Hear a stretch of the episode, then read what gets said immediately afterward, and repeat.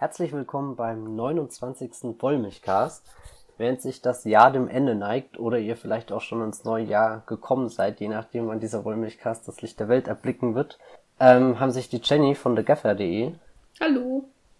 und ich zusammengesetzt oder beziehungsweise per Skype kurz geschlossen, um das Filmjahr 2017 Revue passieren zu lassen. Das heißt, ihr werdet in den nächsten Minuten sehr viel über unseren persönlichen Filmgeschmack erfahren, aber das ist ja hoffentlich auch der Grund, warum ihr hier einschaltet. Genau. Jenny und ich haben uns äh, den Kopf zerbrochen. Jeder hat von uns eine Top-Ten-Liste zusammengestellt.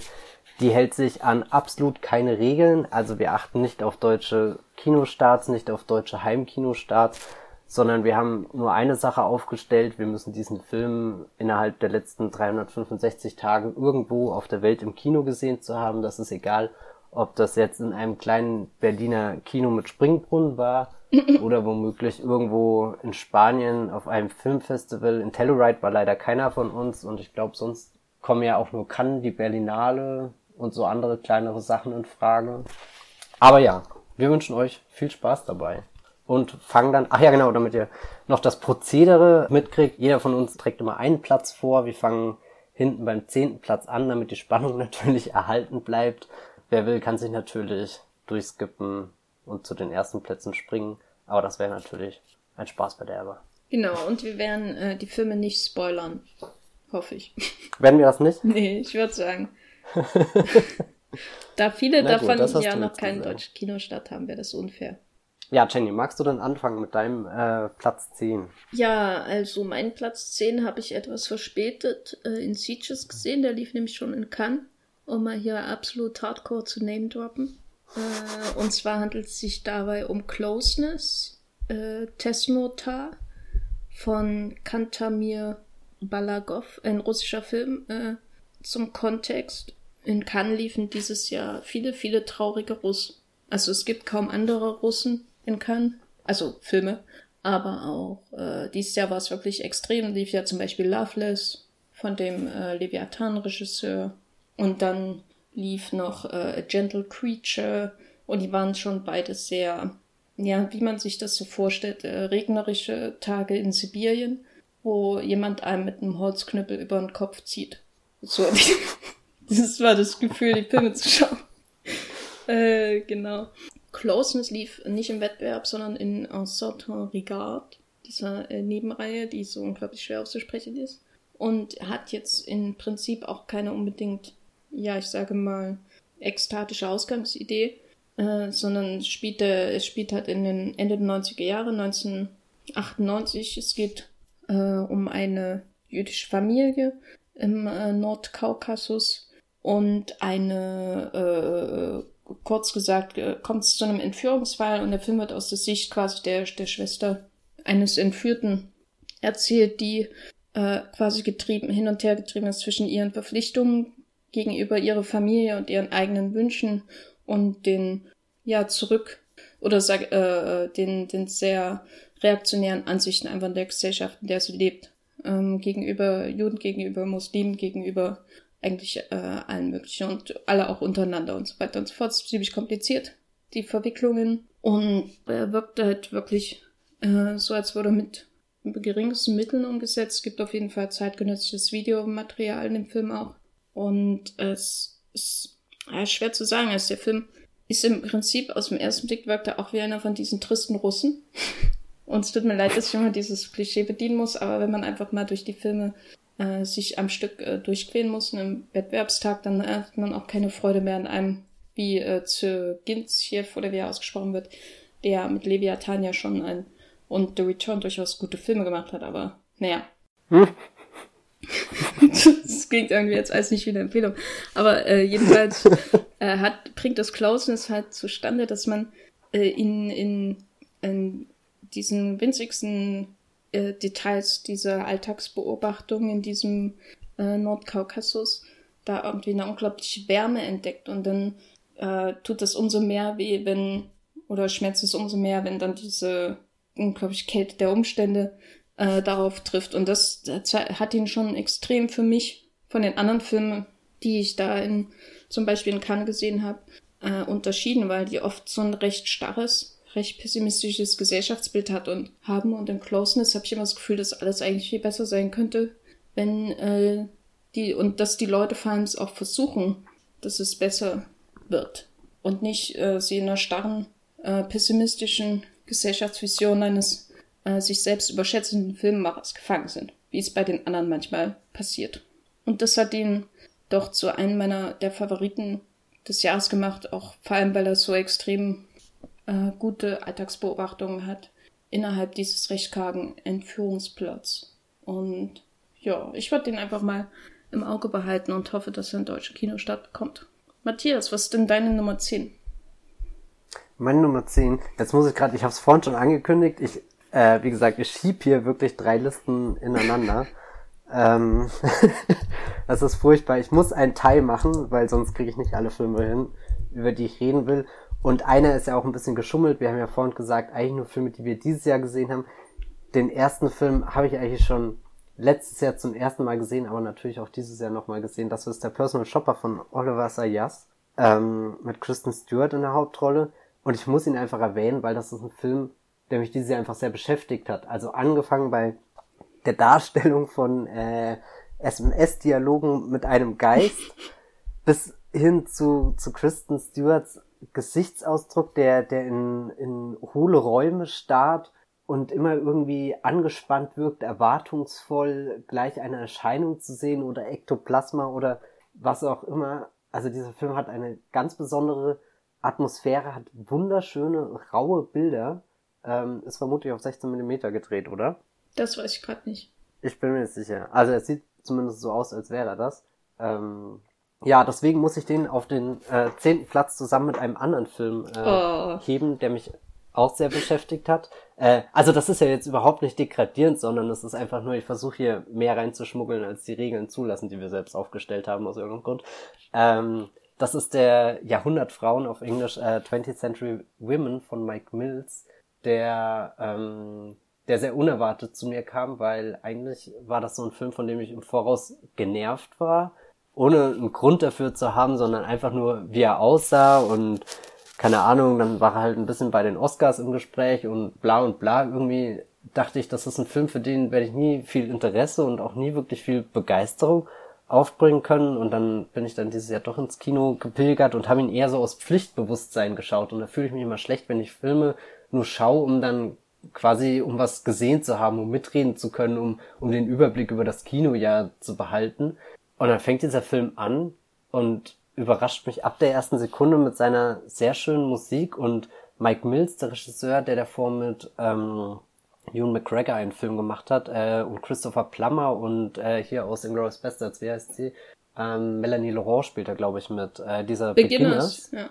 Genau, den hatte ich nämlich gar nicht gesehen, habe ich mir auch erst danach angeschaut. Das heißt, ich hatte gar keine Geschichte dazu und, und wusste nicht, wie Mike Mills arbeitet und dann dann, dann schießt dieser Film einfach nur tolle Ideen und Impulse in meinen Kopf und, und ich weiß nicht, das ist wirklich eine der inspirierendsten Kinoerfahrungen, die ich dieses Jahr hatte und dann habe ich ihn auch gleich am nächsten Tag nochmal geschaut.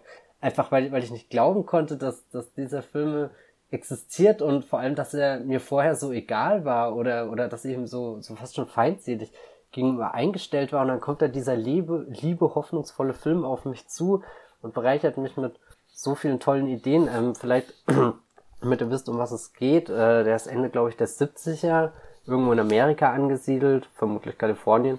Und äh, erzählt von, von drei Frauen, stellvertretend für, für drei Generationen. Die älteste wird verkörpert von hier, äh, ja.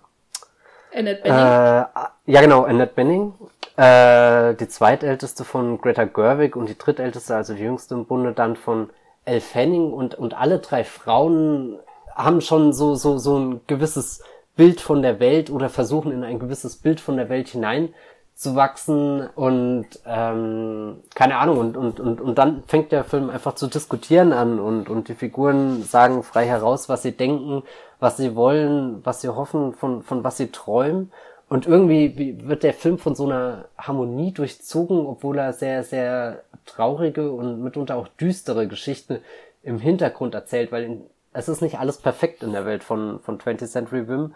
Und trotzdem schaffen diese drei Frauen irgendwas, wo, weiß nicht, wo ich mich wirklich hingezogen gefühlt habe. Ähm, weiß nicht, einfach so, so, so ein Kreis und eine Idee von Menschen, wo man das Gefühl hat, dass man gut aufgehoben und die verstehen einen und, und kennen die Probleme, mit denen man kämpft und so. Das hat mich einfach sehr begeistert und Mike Mills, ähm, ich will jetzt nicht sagen, dass er ein sehr, doch eigentlich schon, ähm, er, er wirft immer sehr präzise äh, Gedanken in seinen Film rein und manchmal dann durch so, so, so Montagen, wo er, äh, wie nennt man das, äh, Source Material oder so, also halt vorher bestehende Fotoaufnahmen, Zeitungsausschnitte, was auch immer, äh, mit reinwirft in den Film und damit äh, gleichzeitig so, äh, wie gesagt, spielt Ende der 70er Jahre ein bisschen die, die gesellschaftliche, die politische Lage vom Amerika äh, illustriert und dann auch gleichzeitig äh, zeigt, was, was ist denn der Konflikt da überhaupt? Ähm, wie, wie, wie bewegen sie sich in der Welt? Was sind Probleme, die auftreten können? Ähm, ja, der, der, und, und er, er fließt einfach sehr schön, der Film. Also ich bin immer wieder begeistert, wie so, so ein Rutsch und die Musik von äh, Roger Neal, ich habe es gerade nachgeschaut, ist der Komponist, ähm, hat mir bisher auch nicht wirklich was gesagt.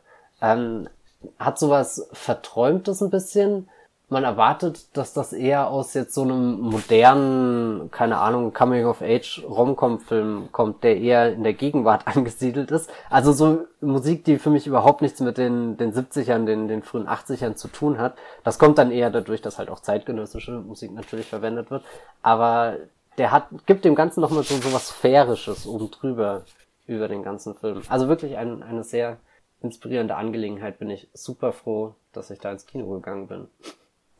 Ja, dann muss ich so noch viel zu meinem nachholen. Platz 10. Ja, ich befürchte fast, dass der dir nicht gefallen wird, aber Was? das ist nur so ein Verdacht. Ah. Ja, ich weiß es nicht. Ich habe schon wirklich harsche Worte zu dem Film jetzt gelesen. Aber der wurde doch in den USA abgefeiert, wie verrückt. ja, eigentlich wurde der ziemlich positiv aufgenommen. Und jetzt im Nachhinein vor allem, äh, also das trifft mich wirklich, dass ich dem am Anfang so, so blöd gegenüberstand. Das, das tut mir echt im Herzen ein bisschen weh, dass, dass das jetzt so ein Film ist, der mir so ans Herz gewachsen ist. Das ist echt unglaublich. Naja, besser spät als nie, ne? Ja, oder? Genau. Ja, mein äh, Platz 9 äh, äh, ist immer noch, immerhin noch im 20. Jahrhundert verankert. Und zwar ist es äh, Dawson City Frozen Time. Ähm, Eine Dokumentation, die habe ich in Bologna gesehen, von Bill Morrison, der dafür bekannt ist, dass er aus bestehenden alten Filmmaterial quasi Filmessays, Filmerfahrungen schneidet. Decasia ist, glaube ich, einer seiner bekanntesten Filme. Und Dawson City ist äh, bisher so narrativ einer seiner stringentesten äh, Filme, denn er hat eine klare ähm, Hintergrundgeschichte, nämlich Dawson City in Dawson City, dieser Stadt im Yukon, wurde in den, ich glaube, es waren die 70er Jahre, wurden eben ähm, äh, Tonnen, vielleicht waren es auch Kilo, aber es war nicht Gramm, äh, Filmmaterial gefunden aus den 10er und 20er Jahren in einer alten Schwimmhalle, wo sie quasi in die Erde eingelassen wurden, um den Boden zu verstärken, was man eben so damals mit Filmrollen machte. Und äh, Bob Morrison hat quasi dieses ähm, teilweise ähm, gar nicht wirklich restaurierte Material genommen und daraus einen Film geschnitten über die Geschichte von dieser Stadt, die von als Goldgräberdorf quasi begann als Siedlung und sich dann mauserte, eine Blüte erlebte und dann ihren Niedergang ähm, auch erlebte.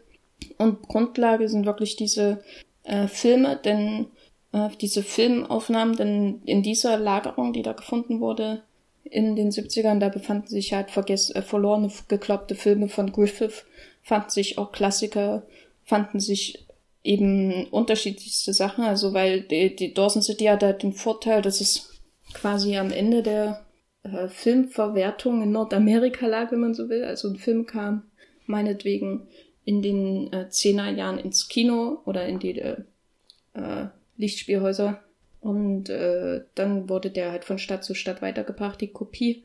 Und irgendwann schipperte er dann über den Yukon bis in dieses Gold, bis in dieses Goldgräbernest äh, am Ende des Flusses sozusagen äh, hoch. Und das war dann das Ende dieser Filmauswertung zwei Jahre nach dem Kinostart, wenn man nach klassischen, äh, nach heutigen, mit heutigen Begrifflichkeiten arbeitet. Und deswegen war es eben möglich, dass dort so viele Nitratfilme, äh, Filmrollen von verloren geglaubten Filmen gefunden wurden, die äh, da halt irgendwann zur Verstärkung des Fundaments eines Schwimmbads benutzt wurden. Und äh, genau, das ist wirklich wahnsinnig interessant, weil das natürlich in gewisser Weise auch so ein Amerika-Bild um die Jahrhundertwende nachzeichnet, weil äh, äh, Morrison erzählt äh, diese Geschichte von Dawson City ausschließlich mit fiktionalen und äh, dokumentarischen Bildaufnahmen Aufnahmen aus der Zeit. Also es gibt keine, ähm, soweit ich mich erinnere, wirklichen Talking Head Aufnahmen oder irgendwas. Es gibt Einblendungen von Orten und Namen und äh, das ist alles sehr reduziert und man ist eben die ganze Zeit gefangen in diesen Aufnahmen, die sehr kreativ und mit einer etwas, ähm, sag ich mal, überbordenden Musik von Alex Sommers, der irgendwie in dem Chico Ross Umkreis herumschwebt, äh, begleitet wird. Und äh, kreativ im Sinne von, er nimmt halt äh, äh, Filmaufnahmen von, ich weiß nicht, Chaplin-Filmen oder so, um, äh, äh, um dann eben irgendwelche Vorkommnisse in Dawson City darzustellen.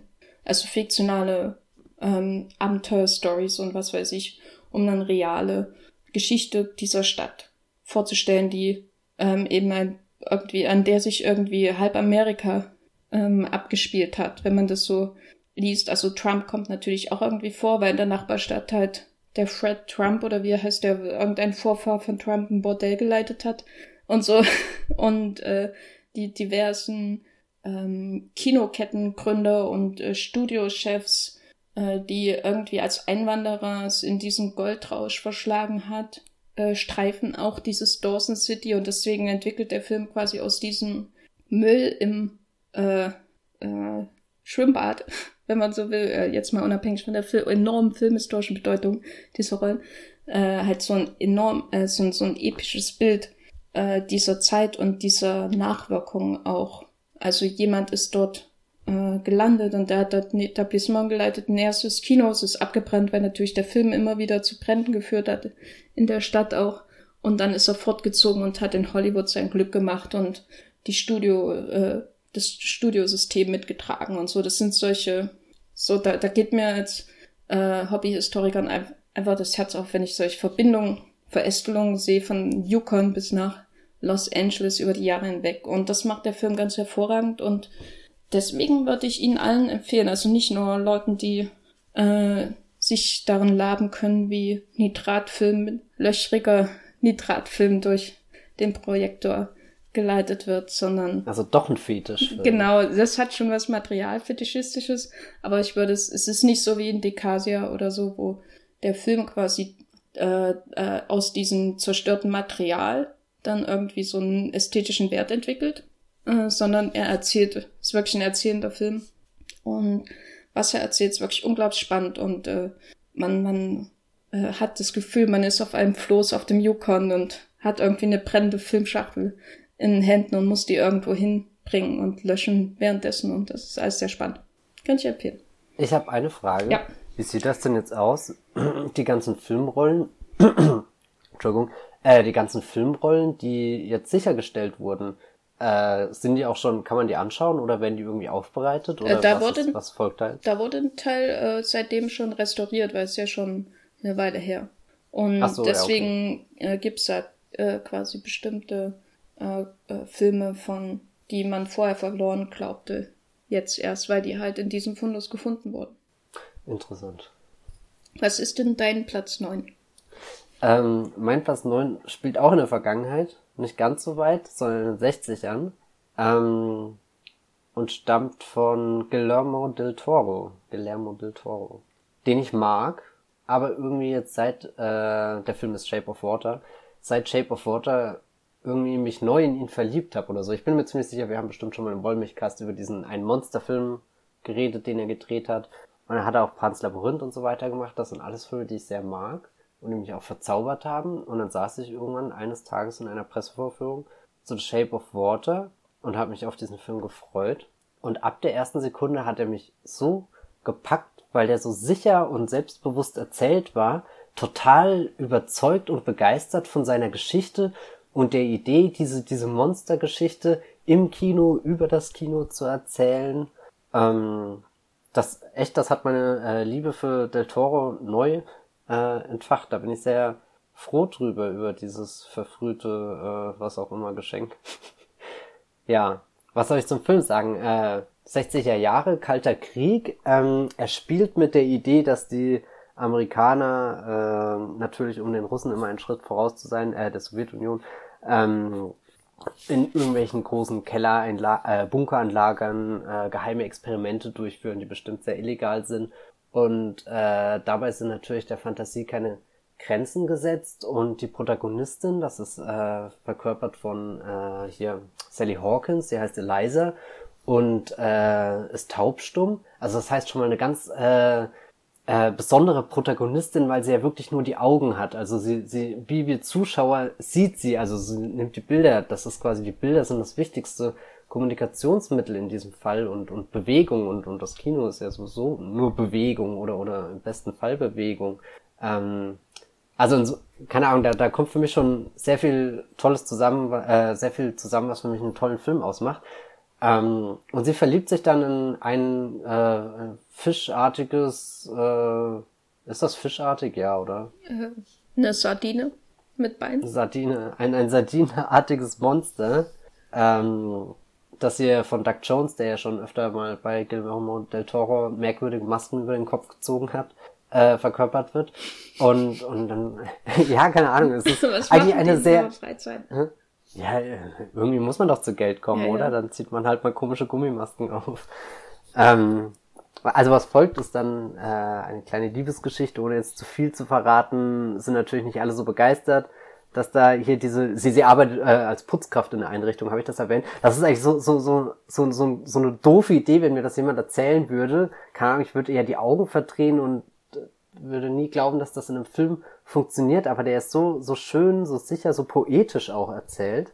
Ähm, und vor allem der, der erste Akt, der, also ich habe das erste Mal durchgeatmet, als ganz klar war, jetzt ist der erste Akt vorbei, weil, weil der in einem Zug ist, der ist so, so, jetzt sage ich schon wieder, äh, so sicher inszeniert einfach. Also ich hatte echt das Gefühl, der Toro weiß genau, was er hier für einen Film machen will und auch genau wie, äh, wie, wie kostbar es ist, dass er hier jetzt dieses Budget zur Verfügung bekommen hat und da ziemlich viel seiner Vision umsetzen kann, obwohl jetzt nicht der größte Erfolg damit einhergehen wird, wenn er dann im Kino startet. Ist der in den USA schon gestartet? Ich glaube ja, oder?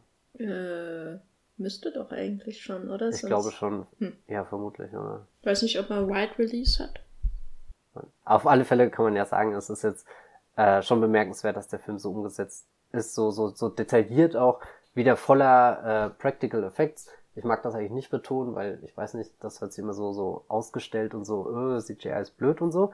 Äh, sondern der Film funktioniert ja eher so toll, weil er, weil, weil sich beide, beide Methoden ergänzen und du hast auf der einen Seite dieses wahrhaftige, also allein diese, wie die Bunkeranlage gestaltet ist, äh, das ist echt ein, ein Ort für, für Träume, so, so echt so, so ein Fantasieprodukt, was man sich immer auswählt, irgendwie Kalter Krieg, das, das existiert da irgendwo, aber eigentlich äh, ist es eher, eher so, so ein Nachengedanke, aber ähm, Del Toro nimmt das schön ernst und verpackt das in eine sehr liebevoll erzählte Geschichte. Und irgendwie nimmt man diesen Film be doppelt bewusst wahr, eben weil seine Protagonistin auf der einen Seite eine reduzierte Wahrnehmung hat, aber auf der anderen Seite eine, eine umso besondere, die, die in kleinen, unauffälligen Dingen das Schöne entdeckt und dann spiegelt sich das auch in der Inszenierung wieder, dass, dass der Schnitt äh, irgendwelche bestimmte Akzente immer wieder in den Vordergrund setzt, irgendwie wie die Stechkarte eingeführt wird zum Beispiel oder so. Das sind alles so, so kleine Dinge, die Del Toro dann highlightet in den Vordergrund äh, tut. Richard Jenkins spielt übrigens äh, eine Nebenrolle. Ähm, war ich auch ganz begeistert, weil ich ihn als Schauspieler jetzt auch nicht unbedingt so äh, so wahrnehme aber er ist so, so der heimliche Scene-Stealer in dem Film und obwohl der Film eh so ganz viel Herz hat, außer, außer bei, bei, äh, äh, hier, na. Michael Shen. Michael Shen, genau. Äh, wobei doch selbst die Michael Shen-Figur besitzt ja irgendwo ihr, ihr gebrochenes Herz, deswegen ist er ja dann so böse und wird zum äh, Fiesling in der Geschichte. Ähm, auch Michael Stuhlbarg spielt wieder eine ganz tragische Rolle. Das ist ein ganz magischer Film, der zum Schluss auch dann wirklich so, ein so, ein, so ein Märchenmoment hat, der, der überhaupt nichts mit äh, ist das realistisch oder so zu tun hat, sondern einfach diese, diese unendliche Romantik äh, feiert und, und ganz magische Bilder dabei auch zutage fördert. Ja, mein Platz 9. Genau, startet, glaube ich, im Februar, kann es sein? Genau, äh, 15. Februar. Das ist eigentlich sehr passend zu Berlinale, oder? Ja, aber die können ihn nicht nochmal zeigen. Ja, der lief ja schon. Äh, der lief ja schon bei allen Festivals. Also. Bei was? Der lief ja schon bei mehreren Festivals, nicht nur in Ach so, ja. ja. Ja, wir haben ja immer noch Film ohne Autor, äh, auf dem wir hoffen können. äh, gut, mein Platz 8 ist äh, auf jeden Fall auch irgendwie sehr magisch und zwar John Wick Kapitel 2, wo wir bei der Berlinale sind. Den habe ich letztes Jahr als quasi jetzt allerletzten Film dieser zwei Berlinale Wochen geschaut und zwar eindeutig äh, einer der besten. Der große Abschlussfilm des äh, Dieter Kostlik-Programms. ja, äh, dank des äh, Cinestars Nachtvorstellung. Äh, genau, John Wick, also den habe ich äh, dann auch zweimal geschaut insgesamt, weil ich noch ein bisschen, beim ersten Mal war ich noch ein bisschen skeptisch und beim zweiten Mal hat er mich dann ganz gefangen genommen und dann habe ich nochmal auf Blu-ray geschaut und naja, wie das eben so ist. Jetzt ist er auf meiner Top 10. Und diesmal von Jet Stahelski allein gedreht, steht zumindest so in den Credits. Ich weiß nicht, ob die Filme, ob die wirklich die beiden auseinander sind jetzt oder die beiden Wick-Menschen äh, oder das nur aus Geldgründen mit den Credits zu machen. Der andere hat ja dieses Jahr Atomic Blonde gedreht, den ich auch sehr mag und der in, auch in meiner besten Liste des Jahres ist, aber eben ein bisschen weiter unten. Und John Wick äh, was mich an dem, und zwar muss man da eigentlich nicht viel sagen, eigentlich am meisten begeistert ist wirklich, dass er nicht versucht, den Vorgänger zu kopieren, im Sinne von, ich, ich mache jetzt ein Set-Piece, das die, den Disco-Sauna-Kampf noch toppt. Das macht er nicht, sondern äh, dass er irgendwie als Film die, die Welt, äh, diese fiktionale Killerwelt da noch erweitert über ähm, Kontinente hinweg und trotzdem noch als homogener eigentlich größerer, aber doch irgendwie in sich schlüssigerer Film als der erste noch bestehen bleibt. Also die Welt wird größer, die emotional geht's nicht so dermaßen her wie im ersten, wo immerhin ein Hund getötet wurde. Diesmal ist das alles ein bisschen zurückhaltender, da werden nur hunderte von Menschen getötet. Das ist ja zu vernachlässigen. Und ähm, ein Hundebaby, muss ich noch betonen, im ersten. Und äh, ich habe das Gefühl, dass der Film, ich weiß, ich glaube nicht, ich weiß nicht, ob er mir besser gefällt als der erste, aber er ist auf jeden Fall in seinen Ambitionen irgendwie noch homogener, noch, also vor allem, und das ist wirklich das, was mich äh, immer noch von den, äh, aus den Schuhen, wie sagt man? Na, egal. Äh, dass mich aus den Socken haut. aus den Socken haut mich das. Und zwar, dass äh, der Film ja quasi, dass John Wick sich ja in dem Verlauf des Films durch die durch die Kunstepochen äh, der Vor- bis Moderne ähm, ballert und das finde ich einfach so grandios, wie das so konsequent durchgezogen wird von äh, römischen, römischer Antike quasi mit diesem, dieser furchtbaren italienischen Rockband, die auch nur in Italien bejubelt wird, äh, glaube ich. Äh, und dann in diese, in dieser, in diesen Ruinen dort in Rom, bis hin natürlich äh, nach Rom selbst rein, wo sich durch die, wo sich durch über Treppen und äh, Gebälk die, die Knochen gebrochen werden und dann äh, zurück in die neue Welt quasi, wo alles ein bisschen moderner ist, wo diese äh, äh, World Trade Center äh, U-Bahn Station zu sehen ist mit diesen weißen, völlig abstrakten Hintergründen und dann natürlich das Finale auch, äh, das eigentlich Finale des Films in der Kunstgalerie, wo das dann völlig außer Rand und Band gerät alles. Äh, das finde ich einfach so als äh, konzeptuell ganz großartig, wie diese Vergrößerung der Reihe mit äh, einer Vergrößerung oder wie, wie die Welt, die, die fiktionale Welt, die aufgebaut wird mit ihren eigenen Regeln im ersten Teil quasi vergrößert wird, auch über die Zeiten hinweg, weil gegen, äh, äh durch diese Art, diesen Umgang mit den Hintergründen hatte ich dann das Gefühl, ich bin zeitweise irgendwie in einem äh, antiken Spektakel und kann mir vorstellen, dass es schon im Rom äh, 400 vor Christus ein Continental Hotel gegeben hat. Wahrscheinlich auch mit Franco Nero. Und äh, dann wiederum diese, die extremen abstrakten Videoinstallationshintergründe im Finale, wo man dann denkt, man hat, äh, man ist in einem Science-Fiction-Film.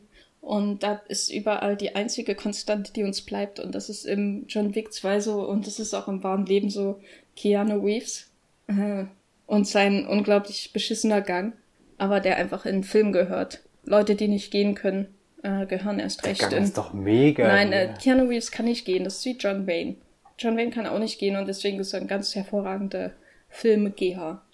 Das ist einfach so. Timothy Oliphant kann er auch nicht gehen und deswegen ist er der perfekte Mensch, um in einem Film zu gehen. Das ist einfach so. Akzeptier's. Gut. Ja. Kein Einspruch. äh, genau. Und äh, nee, aber im Ernst, das ist für mich einer der homogensten Actionfilme der letzten Jahre, obwohl er eigentlich kein Standout Setpiece hat wie äh, John Wick 1, aber auch wie zum Beispiel Atomic Blonde, der dieses, diese finale Jagd in Ostberlin oder Westberlin? Ostberlin? Naja, auf jeden Fall, wo sie dann sich endlos in dieser einen, äh, in diesem einen Altbau herumprügeln. Mhm. Das ist so ein Ding, das, das stellt den ganzen Film in Schatten. Und das ist schön und nett. Aber John Wick 2 ist einfach als Film, als Gesamtwerk ein ganz grandioses Setpiece. Und deswegen ist er in meiner Top 10.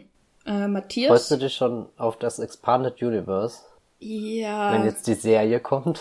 naja, ich bin mir da noch unsicher, wie damit umgegangen wird, wenn nicht äh, die beiden Herrschaften äh, am Zuge sind, sondern nur dieser Drehbuchautor, der diese Welt erfunden hat. Hm. Äh, ich hätte dann doch lieber die beiden Regisseure, weil die ja maßgeblich an der Action beteiligt sind. Welcher Film ist denn bei dir auf Platz 8? Mein Platz 8 schmückt äh, einer meiner Lieblingsregisseure, nämlich der gute alte Terence Malick, der erfreulicherweise seine Produktionsfrequenz hochgeschraubt hat und seitdem sehr regelmäßig im Kino ist und somit auch sehr regelmäßig auf meiner Topliste. Dieses Jahr hat er Song to Song gemacht, der South, äh, auf dem South by Southwest Festival, ich glaube, wann war das denn so? Anfang des Jahres bestimmt, seine Premiere gefeiert hat und dann auch bei uns mittlerweile schon Kinostart hatte. Und äh, ich weiß gar nicht, ob ich irgendwas zur Handlung sagen kann, beziehungsweise mich an irgendeine Handlung erinnere, außer dass irgendwie natürlich Austin, Texas, äh, die Stadt irgendwie immer mal wieder in den Vordergrund rutscht. Ansonsten äh, die Musikfestivalszene in Form von Konzertausschnitten, diversen Künstlern und Bands, die mal so durch Szenen streifen vorkommt. Aber das ist es schon, vielleicht dieses Streifen. Also der ganze Film ist ein Figurenstreifen aneinander vorbei, berühren sich ganz vorsichtig. Das hat ja schon in seinen letzten Filmen angefangen. Eigentlich so der, der Schlüsselmoment ist vielleicht, wenn sich Jessica Chastain in Tree of Life hinterm Vorhang versteckt und, und die Kamera so, so schwebend daran vorbeigleitet und, und der Stoff weht im Wind und überall strahlt das schöne Sonnenlicht hinein, das natürlich Sonnenlicht von Emanuel Lubezki eingefangen. Und ich finde, Song to Song schließt das sehr großartig einfach dran an, an diese neu, an diese neue Art von Film machen, was Terence Malick jetzt in den letzten Jahren so irgendwie als sein, sein Ding etabliert hat, so als, als den Stil, den er da, also ich finde, es ist definitiv ein Stil und nicht einfach nur eine willkürliche Zusammensetzung oder irgendeine Montage von, von schön aussehenden Aufnahmen, sondern er, er ist da schon ein Kinopoet, der, der ganze Passagen aneinanderreiht, irgendwie Stimmung einfällt, eben alleine dadurch, dass dann Schauspieler wie Rooney Mara oder äh, Natalie Portman und Michael Fassbender und hier äh, Dings, äh, ja, Ryan Gosling spielen jetzt die Hauptrollen, dass sie sich einfach in, in diesen schönen ja doch sehr schön äh, Räumen, Häusern, auf Wiesen, auf, auf Konzertgeländen sehen, begegnen, dann, dann vorsichtig anfassen, aber auch nie, nie fest umarmen, so, so. Also es ist immer irgendwie so, so, ein, so ein ständiger Konflikt, so, so wie so ein Magnet, so. Es ist zwar eine Anziehung da, aber dann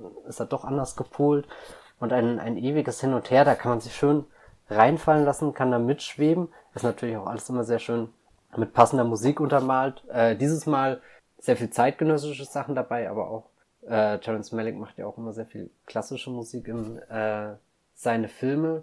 Ähm, ein, ein Gespräch, was ich jetzt in letzter Zeit wirklich oft hatte, ist, äh, was unter dem Motto lief, so, findest du das nicht langsam auch langweilig? So, er macht das jetzt schon, schon mehrmals und, und die Filme unterscheiden sich ja kaum. Ich könnte ja gar nicht sagen, ob das jetzt Night of Cups war oder Song to Song.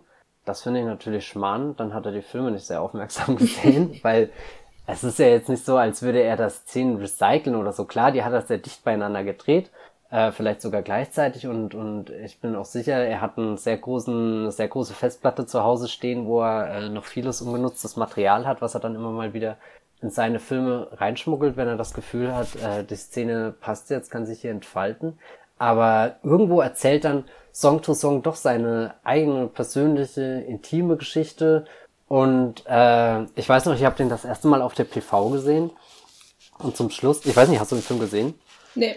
Achso, ist jetzt auch kein, kein großer Spoiler, ich weiß nicht, was man bei dem Film spoilern soll, aber er hat dann irgendwo so, so die Geste, nachdem er diese ganze Welt, diese laute Welt, in der, der viel Bewegung ist und der, in der viel los ist, äh, kommt er zu dem Schluss, dass die, die Konzentration auf ein einfaches Leben, irgendwas Bodenständigeres ist. Also man sieht dann irgendwie in einem Bild äh, Ryan Gosling, der ähm, auf so einem Ölfeld arbeitet oder so. Das hat sehr viel Hohn und Spott geerntet. Und dann habe ich mir auch gedacht, wie, wie zynisch muss man denn mittlerweile sein, um, um darin nicht auch noch irgendwo so eine, so eine schlichte Schönheit oder so zu sehen. Also das ist ein Film, der mich äh, sehr beflügelt und auch wieder inspiriert hat. Anders als äh, 20th Century Women, der in vielen Dingen konkret ist und, und direkt zu einem spricht und dann auch ein bisschen fordernd ist. Und äh, ich weiß nicht, Maliks Filme haben in letzter Zeit einfach für mich sehr viele Möglichkeiten, um, um sich in Gedanken zu verlieren und, und da tiefer einzutauchen. Das ist natürlich alles immer sehr, sehr vage und, und ich glaube, wenn man da nicht geneigt ist, sich assoziat, äh, so, so, so, sich auf diese Assoziation einzulassen, ähm, dann hat man das sehr schwer und, und wird nicht glücklich. Aber ich glaube, wer, wer das wagt, und ich hoffe, viele Menschen wagen das, ähm, die haben da eine ganz besondere Kinoerfahrung. Ja, das ist mein Platz 8. Was kommt bei dir als nächstes? Äh, bei mir als nächstes kommt auch eine ganz besondere Kinoerfahrung, auf die man sich einlassen muss, was weniger an den Assoziationen liegt als an den gebrochenen Schädelknochen und aufgerissenen Gesichtern nämlich äh, Brawl in Cellblock 99, den ich in Sieges gesehen habe, von S. Greg Saylor, der zweite Film äh, als Regisseur. Äh, er hat vorher Bone Tomahawk gemacht mit Kurt, Kurt Russell und mhm. äh, Patrick Wilson und diversen anderen Western, der am Ende auch, äh, sag ich mal, grenzenüberschreitend mit der Gewalt umgeht und auch den Vorstellungen, was ein Western zum Western macht oder vielleicht auch in einen Horrorfilm verwandelt und was an der Frontier, aus der Grenze äh, der noch nicht zu Ende erkundeten Vereinigten Staaten vielleicht so als Horror sowieso schon mit inbegriffen ist äh, an dem ganzen Konzept. Und äh, Brawl ist jetzt in der, sag ich mal, Gegenwart angesiedelt, aber immer noch so ein bisschen so latente Parallelwelt, vor allem der zweiten Hälfte, dreht sich um Vince Vaughn, wo, bei dem ich auch nicht gedacht hätte, dass er mal ein, ein Film ist, der in meine Jahresend-Top 10 ist. äh, ich meine, also abgesehen von äh, Prakti.com. Wie der war in deiner Top 10? ich weiß nicht, ich muss noch. Ach du lieber Gott. Ich muss dann auch drüber nachdenken, was da damals nicht gelaufen ist. Ja, wie dem auch sei, äh, Brawl, Vince Vaughn spielt einen, ja, einen einfachen Typen, der aus verschiedensten Gründen dazu gezwungen wird, äh, einen äh, Coup zu machen, einen letzten, obwohl er eigentlich äh, nicht mehr äh, solche Sachen machen möchte. Und das äh, geht halt schief und der landet im Knast. Und dann äh, wird seine Frau entführt, Jennifer Carpenter aus Dexter, die und er muss quasi in diesem Gefängnis, dem labyrinthischen Gefängnissystem der USA, einen Typen finden um, und, und umbringen, um sie zu befreien quasi als Gegenleistung. Und das ist die ganze Story. Der Film ist trotzdem nicht weniger lang als A Bone Tomahawk. Das heißt, er ist ziemlich lang. Und es dauert auch eine ganze Weile, bis der Brawl, geschweige denn der Cell Block 99 dann auftaucht. Aber der Film beginnt damit, dass Vince Vaughn den ersten zehn Minuten Auto zerschlägt mit seinen bloßen Händen. Und dafür ist er schon in meiner Top 10.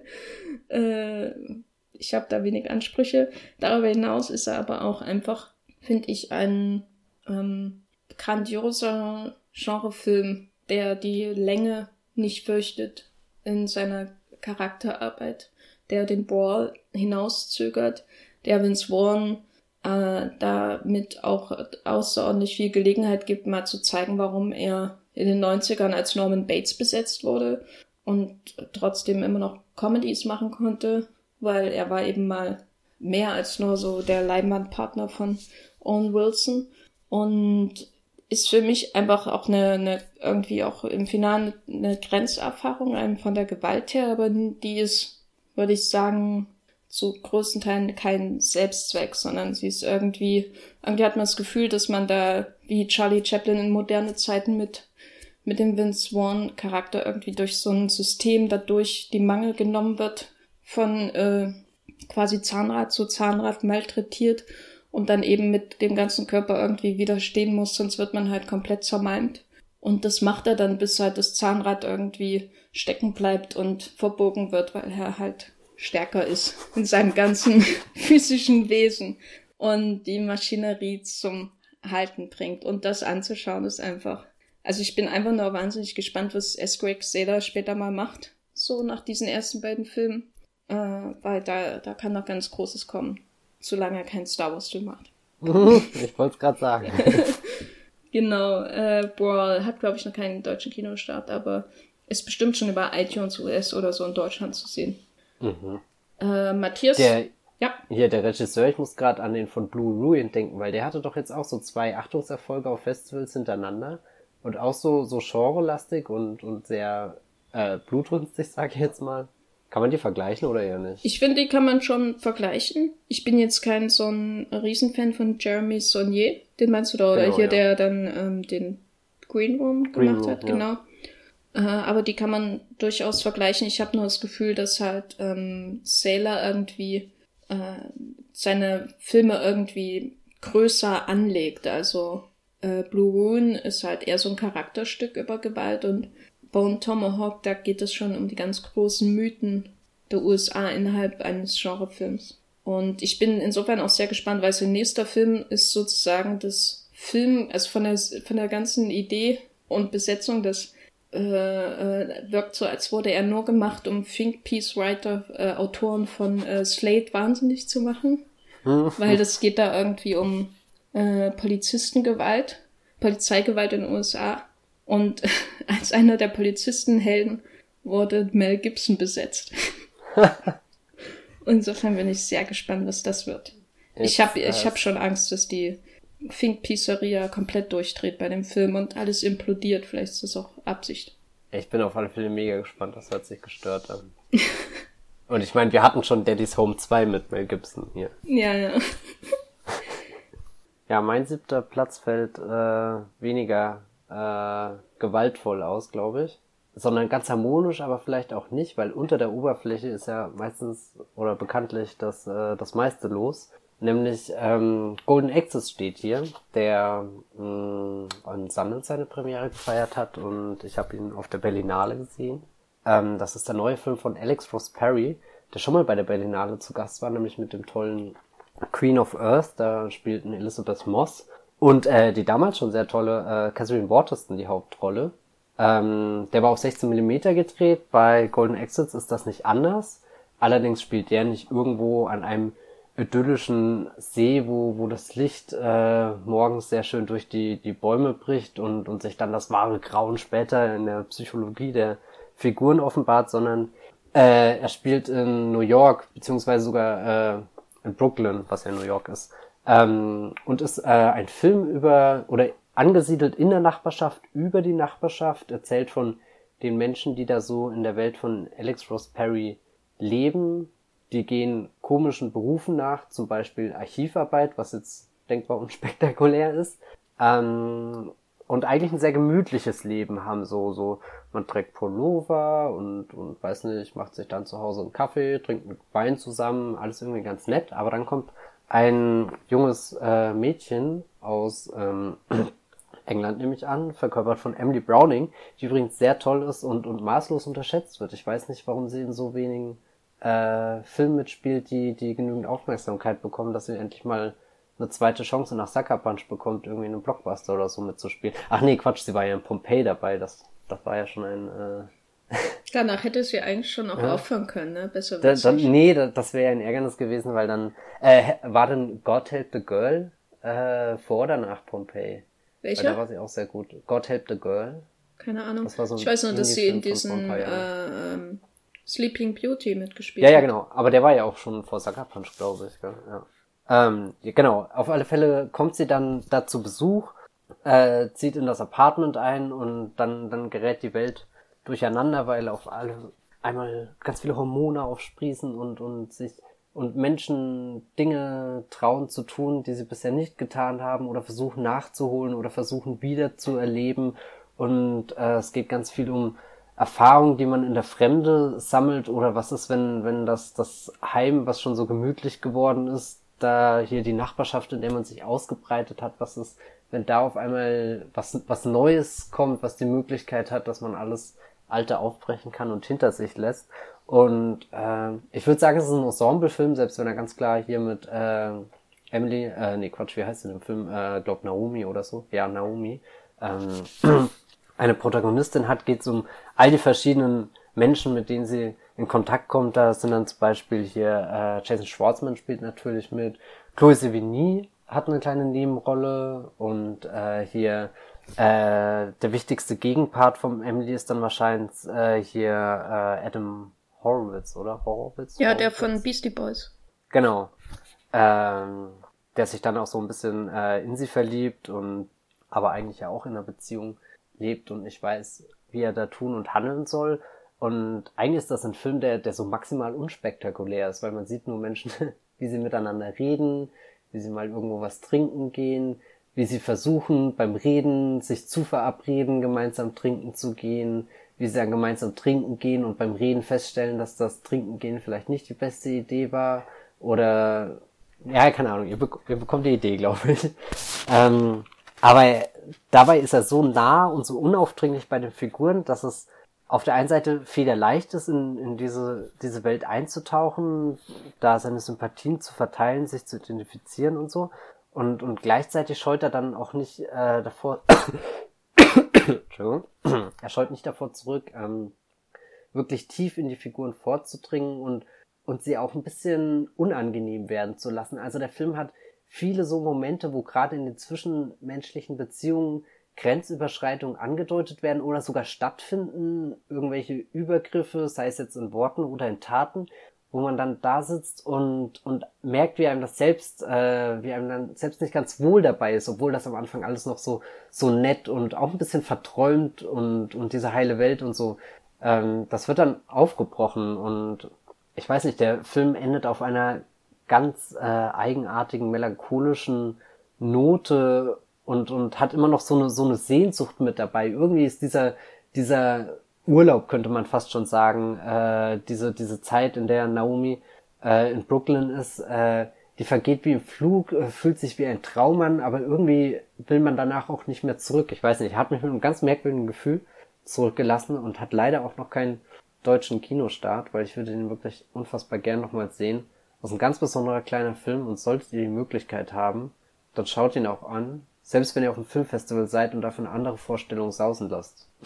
Ja, Alex ja, Ross Perrier ist in Deutschland echt äh, schlecht mit der Auswertung. Ne? Also ja, The Color Wheel kam ja, glaube ich, gar nicht in irgendeiner Form. Ja.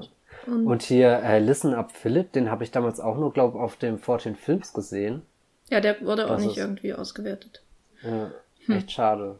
Und das ist wirklich ein, ein sehr, sehr, sehr cooler Regisseur. Und ist der jetzt eigentlich immer noch für den Winnie Pooh-Film von Disney im Gespräch?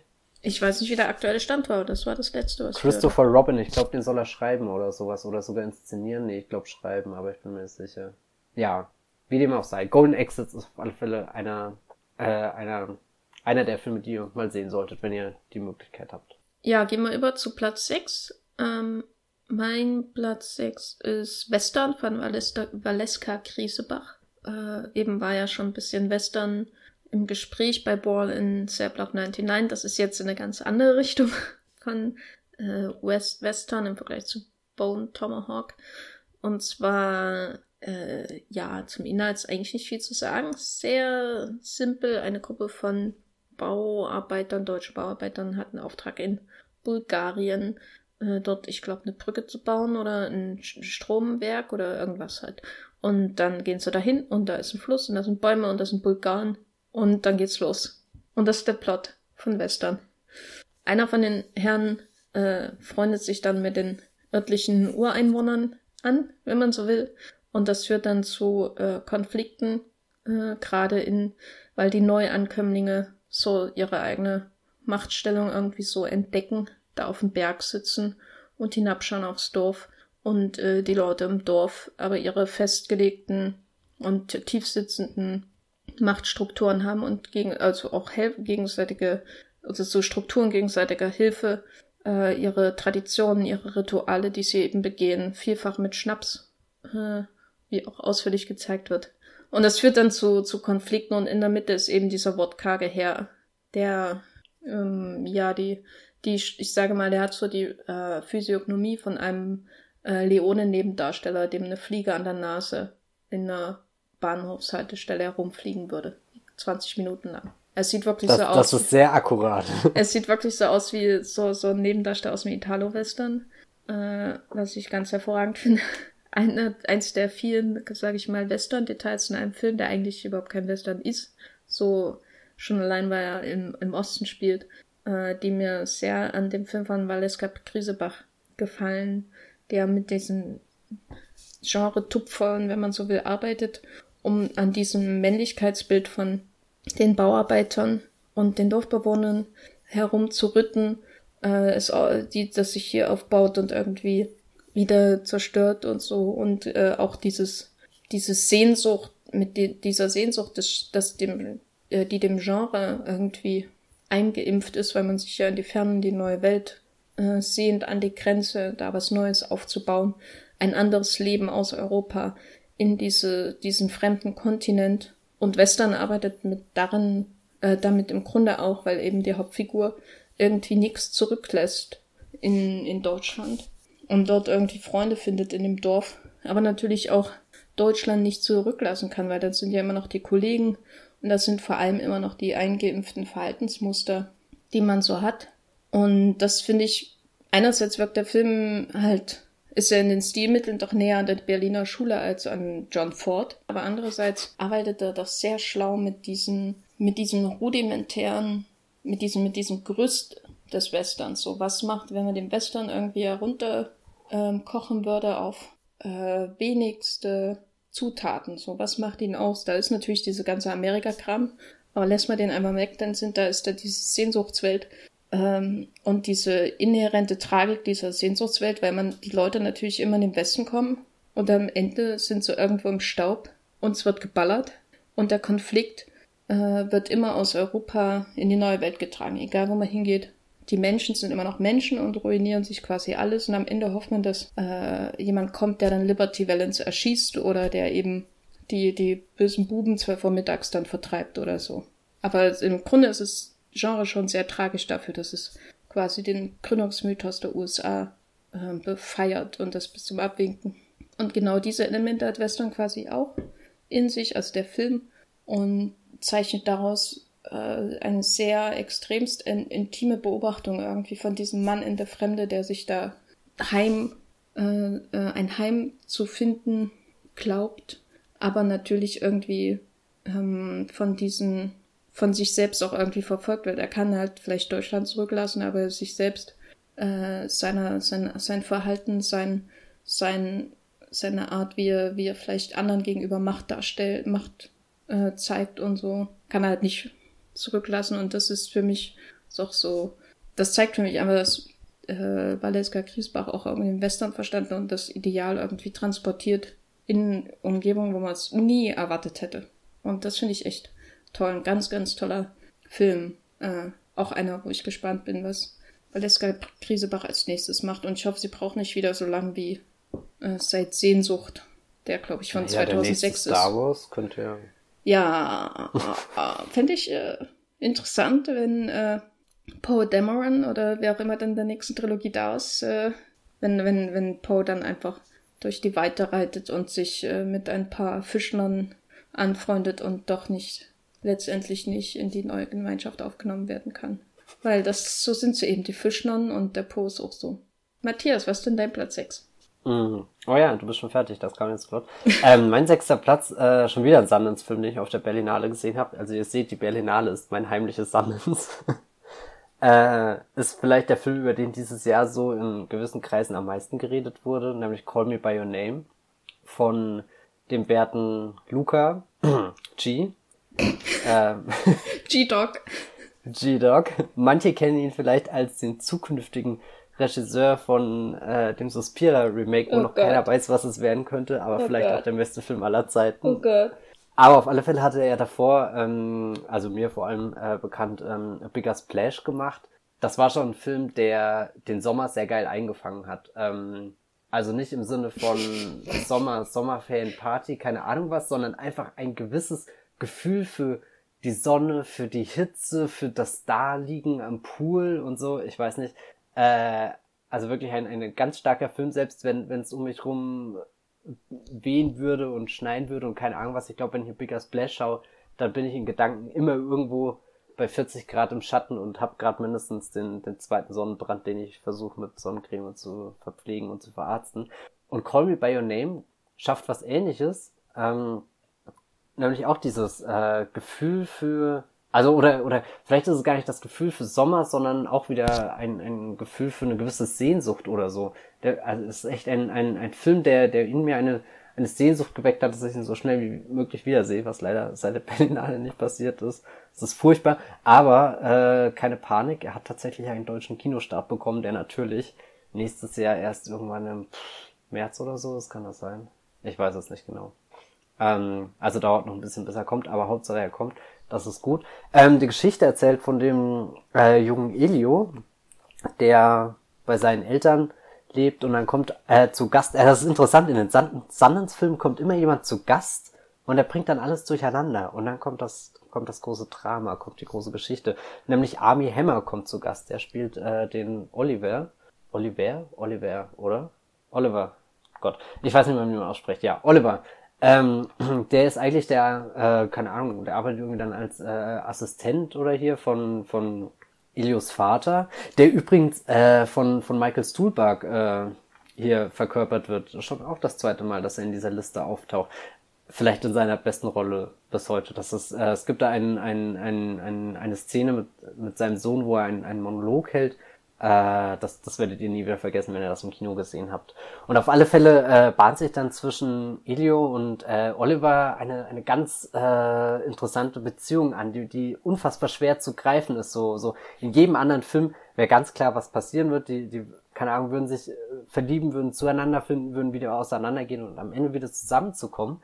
Aber Call Me By Your Name, ähm, ich weiß nicht, der, der, der stellt so viele äh, Hürden und Herausforderungen den beiden in den Weg und trotzdem ist es super einfach, dass sie sich verabreden und, und mittags zusammen mit dem Fahrrad in die Stadt fahren und, und dann da irgendwas machen, aber, aber genauso schnell wie dieser wunderschöne Moment entstanden ist, geht er wieder auseinander, weil dann der Oliver mit seinem, mit seiner Later, also er sagt immer so, so, so Later und, und schwupp ist er verschwunden, ohne dass er sich erklären muss, weil er einfach so cool ist.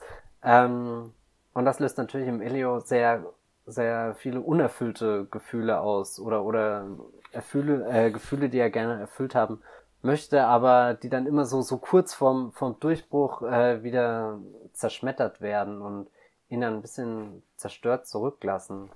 Ähm, basiert auf einem Buch von André, ähm, ich weiß nicht, wie er mit Nachnamen heißt.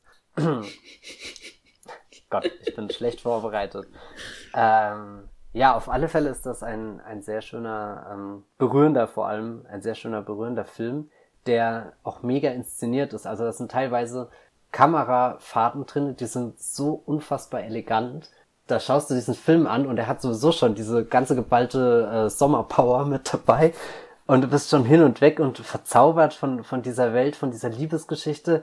Und dann kommt noch so eine Kamerafahrt, die die Figuren begleitet, wie sie erst zusammengehen. Dann kommt ein Brunnen, die Wege trennen sich und es ist eigentlich wie, als wird ein ganzer Ozean zwischen die beiden gerissen und, und dann sind sie auf zwei verschiedenen Kontinenten. Aber die Kamera hält sie immer noch zusammen im gleichen Frame und geht mit ihnen weiter um diesen riesengroßen Ozean herum und am Ende finden sie wieder zusammen. Das ist echt eines der, der äh, stärksten Kinobilder, die ich dieses Jahr gesehen habe und es ist, äh, es findet vor allem so richtig beiläufig im Film statt. Also der, der Film hat, hat die ganze Schönheit und so, so, er ist gar nicht ähm, penetrant in dem, was, was er, was er erzählen will, sondern er macht das mit, mit einer Leichtfüßigkeit, mit einer Beiläufigkeit und trotzdem ist er immer dann da, wenn es wichtig ist oder so. Also es gibt viele Momente, wo einfach so, so der Sommer genossen wird, wo Figuren auch da sitzen und einfach ein bisschen die, die Seele baumeln lassen oder so.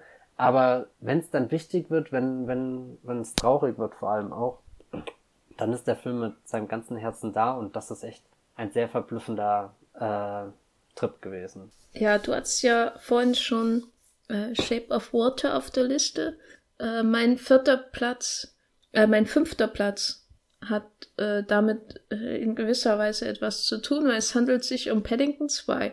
Oh. Und dessen Ende ist ja wohl die ultimative Shape of Water, das ultimative Shape of Water, das Spin-off, auch mit Sally Hawkins.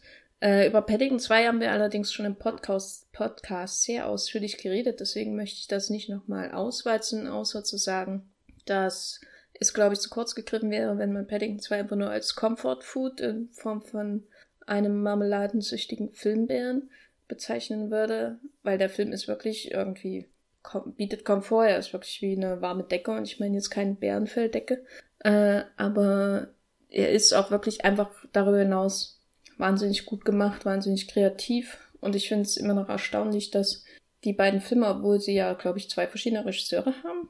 Nee, nee, beides Paul King. Ach so, na dann finde ich es nicht erstaunlich.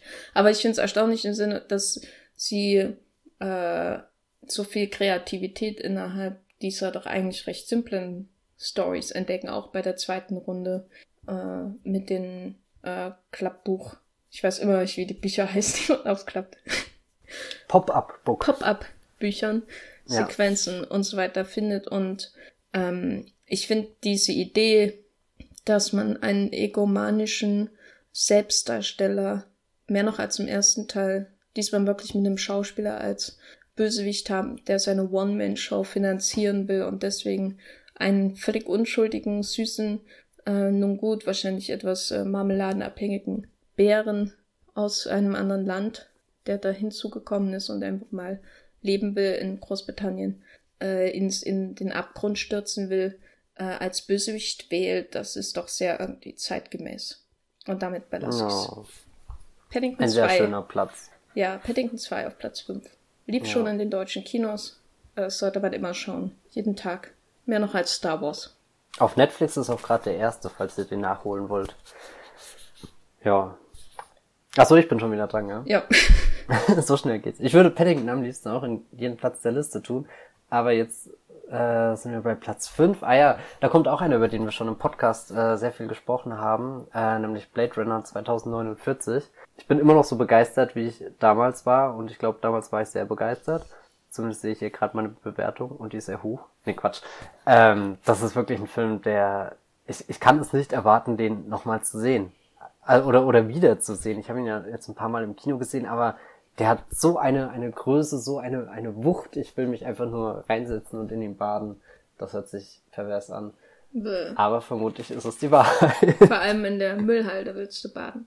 Vor allem in der Müllhalde. Ja, nein, ähm, keine Ahnung. Das ist äh, vor allem äh, das Schlussbild von, von Harrison Ford im Schnee ist mir nicht mehr aus dem Kopf gegangen. Generell ähm, irgendwie, also Harrison Ford ist so toll, das gibt's gar nicht. Also wenn, wenn mir dieses Jahr irgendwas gebracht hat, dann, dass ich hier Mark Hamill und, und Harrison Ford hier, die zwei Schauspieler, die eigentlich schon mein ganzes Leben lang irgendwie da sind und ich sie halt immer als so selbstverständlich wahrgenommen habe, habe ich jetzt in meinen persönlichen National Treasure Fundus aufgenommen und ja, bin einfach nur froh, dass sie da sind und immer noch Filme machen.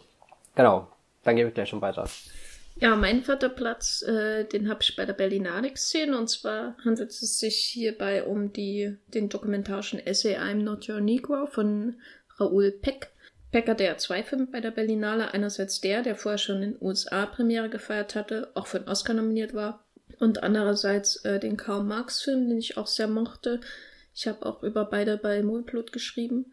Genau, und äh, I'm Not Your Negro ist insofern interessant, als äh, quasi ein unverändertes Manuskript von James Baldwin, großen afroamerikanischen Autor, als Basis nimmt, um dem Leben von drei verschiedenen ermordeten US-Bürgerrechtlern auf die Spuren zu kommen und vor allem auch, und das ist, glaube ich, das, oder das ist äh, so eine mehrfache persönliche Bindung, die den Film von äh, Talking Head, so war es damals, Dokumentationen abhebt, das äh, zustande bringt, nämlich diese, einerseits diese persönliche Bindung zwischen Baldwin und diesen, dem toten Autor diesen drei mittlerweile, äh, diesen drei vor ihm äh, gestorbenen, diesen drei Persönlichkeiten, äh, äh, nämlich Malcolm X, äh, Medgar Evers und äh, Martin Luther King Jr. Äh, einerseits ist die Baldwinsche Verbindung zu ihnen und seine Schuldgefühle, sein Zwiespalt gegenüber der Bürgerrechtsbewegung als jemand, der halt äh, vorher nach Europa gegangen ist und dort ein ganz anderes Leben und einen anderen Umgang mit Afroamerikanern kennengelernt hat. Und andererseits auch äh, äh hat man in bei Peck. Und ich glaube, das ist bei den meisten Filmen von ihm so immer das Gefühl, auch seine persönliche Beziehung irgendwie zu diesen großen ähm, Lichtgestalten, aber auch von Tragik umhauchten Lichtgestalten äh, der Bewegung äh, dabei. Und ich bin einfach immer noch sehr begeistert von der Art, wie er diesen literarische Grundlage nimmt und äh, natürlich ähm, sehr einschlägiges, äh, aussagekräftiges Filmmaterial verwendet, um das irgendwie lebendig darzustellen. Also Interviewpassagen von James Baldwin, der natürlich ein äh, ausgezeichneter Redner war und der dann eben auch sein Gegenüber in Interviews in so amerikanischen Fernsehshows der 60er, so sein weißes Gegenüber dann auch sehr, sehr ähm, unterhaltsam auch runterputzen kann oder es halt bloßstellt durch sein Schweigen. Äh, das hat er natürlich zur Auswahl, was glaube ich jede Dokumentation unterhaltsamer machen würde. Aber andererseits benutzt er halt auch ähm, andere Materialien, die jetzt nicht so offensichtlich sind, um ein ähm, plastisches äh, Filmerlebnis eines äh, historischen, eines äh, äh, eines ähm, literarischen Stoffes halt zu kreieren. Und das ist keine, äh, das ist kein, das ist schon eine Kunst. Und das gelingt ihm ausgezeichnet, würde ich sagen. Deswegen empfehle ich den absolut. Lief schon äh, in Deutschland Kinos, lief glaube ich auch schon bei Arte oder zumindest im Fernsehen. Sollte man auf jeden Fall nachholen. I'm Not Your Negro. Auf Platz 4. Ja, kann ich auch nur empfehlen. Sehr toller Film. Ähm, ich habe auf Platz 4 eigentlich mein Top 3 in einer anderen Liste, aber okay. jetzt auf einmal Platz 4, weil mhm. ein anderer, der keinen Kinostart hat, noch davor geschoben ist quasi. Äh, Star Wars, die letzten Jedi, beziehungsweise The Last Jedi. Äh, ach, am liebsten würde ich ihn auf Platz 1 setzen, aber irgendwie habe ich dann das Gefühl, da nimmt mich keiner mehr ernst. ach, ich finde, ich habe mir auch überlegt, ob ich den in meine Movieplot-Liste reinnehme. Äh, für die, und dann dachte ich, was bringt es, einen Star Wars-Film auf einer Bestenliste zu landen? Muss man das machen? Weil die Bestenlisten sind ja letztendlich völlig egal. So, die sind, die haben Strahlkraft, und Sendungsbewusstsein. Man will damit irgendwie was sagen, man will auf Filme aufmerksam machen, man will vielleicht auch ein bisschen andere Leute äh, nerven damit, aufregen, was weiß ich. Aber darüber hinaus ist ja eigentlich ähm, sehr schwer zu sagen, ob jetzt, weil es nicht bei mir Paddington 2 besser als Western ist, wie soll ich die Filme überhaupt vergleichen? Ne? Ach, um Gottes Willen. Und deswegen finde ich halt, äh, braucht Star Wars nicht so weit vorne auf irgendeine Liste. Und es hat, also ich meine, du könntest es machen und ich glaube, das wäre absolut okay. Ich würde nicht auf dich herabblicken, Matthias. Ich würde den Podcast oh. weiter mit dir machen. Anders wäre es, wenn mich. du jetzt Blade Runner 2049 auf eins hättest. Dann würde ich das nochmal überlegen. Aber letztendlich äh, hat Star Wars ja nicht nötig, auf irgendeiner besten Liste zu sein. Auf so einer Star Wars Liste. Und da gehört er auf alle Fälle hin. Ja. Genau. Ähm, wir haben ja schon im letzten Wollmilchcast sehr viel über Star Wars gesprochen, deswegen will ich gar nicht mehr dazu sagen. Einfach nur von Mal zu Mal, wo ich den sehe, liebe ich diesen Film mehr. Er ist unfassbar großartig. Ja. Punkt. Punkt. Mein Atem stockt immer noch, wenn sich Ray und äh, Kylo aneinander drehen. Das ist wirklich eine Szene für die Unendlichkeit. Also so, es gibt ja doch immer wieder einzelne Momente, wo dir klar wird, dass diese herausragend, also nicht herausragend sind, sondern wirklich also aus etwas herausragen. Und das ist sowas, wo, wo, wo ich mir immer unsicher bin, wie ich mich jetzt fühlen soll. Und das ist nur ein Bruchteil einer Sekunde, aber jedes Mal, wenn ich diese Sekunde erlebe, es ist ein Fest. Genau. Platz 3, Jenny. Also, äh, mein Film ist vielleicht kein Fest, aber am Ende steckte mir doch ein Kloß im Hals, als hätte ich ein, ein äh, Thüringer Kloß zum Geburtstagsfest heruntergeschluckt und verschluckt und äh, äh, wunderschöne Geschmacksnuancen hätten sich entfaltet, nämlich The Florida Project, der überhaupt oh. nichts mit Klößen zu tun hat und mit Thüringen. Aber am Ende habe ich wirklich geheult, wie verrückt, naja, wie dem auch sei. Sean Baker hat ja schon mehrere Filme gemacht. Der letzte ist Tangerine. Und Florida Project ist jetzt so sein uh, endgültiger Durchstarterfilm. Ist ja auch in der ähm, Oscarsaison gerade sehr präsent. Und man kommt im Grunde an ihm nicht vorbei. Und dann Call Me By Your Name, wenn es um die kleineren Filme geht bei der Oscarsaison dieses Jahr. Ich habe ihn äh, damals in Cannes gesehen. Und ist so ein Film, wo, wenn mir jemand sagen würde, worum es in dem geht, würde ich sagen, Igitt, weg damit, verbrann es. Äh, weil erinnert äh, von der Story doch so an Sachen wie Beasts of the Southern Wild und überhaupt zu süßlichen Indie-Poverty-Porn-Schmarrn, äh, der den äh, gutbürgerlichen Zuschauern irgendwie äh, bekömmlich zugemutet wird und am Ende können sie sich gut fühlen, äh, weil ja das, die süßen Kinder, denen geht's ja dann doch nicht so schlecht am Ende. Und im Grunde klingt Florida Project genau danach. Es geht um äh, Kinder aus äh, finanziell schwierigen Verhältnissen. Die Eltern sind quasi, wären äh, obdachlos, wenn sie nicht in so einem äh, in so einem Motel nahe von Disneyland in Florida untergebracht, also nahe Orlando untergebracht wären. Miete können sie sich nicht mehr leisten, sowieso nicht leisten. Äh, Haus sowieso nicht. Verschuldet, wer weiß was noch.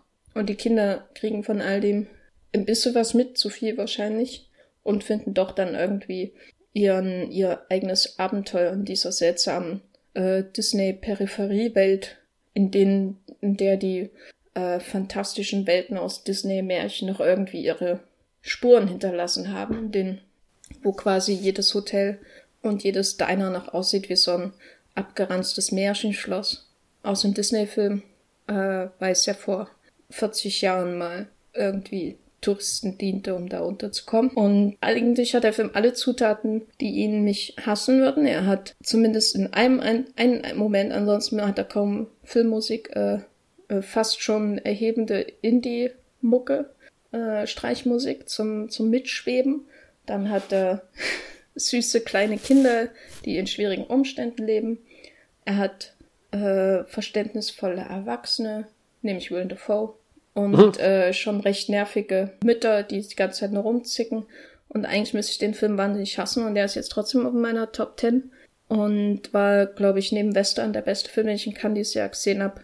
Und das liegt vor allem daran, dass Sean Baker äh, sich so gar nicht für die emotionale Manipulierung, die solchen Stoffen im amerikanischen Independent-Film und auch im amerikanischen Oscar-Season-Film sozusagen äh, normalerweise zu eigen sind, interessiert. Also er ist nicht äh, an solchen konventionellen Erzählmechanismen äh, interessiert, um, um quasi die Armut gutierbar zu machen und uns alle mal auf der Gefühlsachterbahn zu schicken und dann raus aus dem Kino und äh, unseren schönen Mittelklassewagen so in der Art, sondern er interessiert sich halt viel mehr für die ähm, Be Beobachtungen dieser Figuren, die die Kinder darstellen in fast die ihn fast, sag ich mal, neorealistischer, insbesondere hat es mich sehr stark an den besseren Desica erinnert, also das Wunder von Mailand.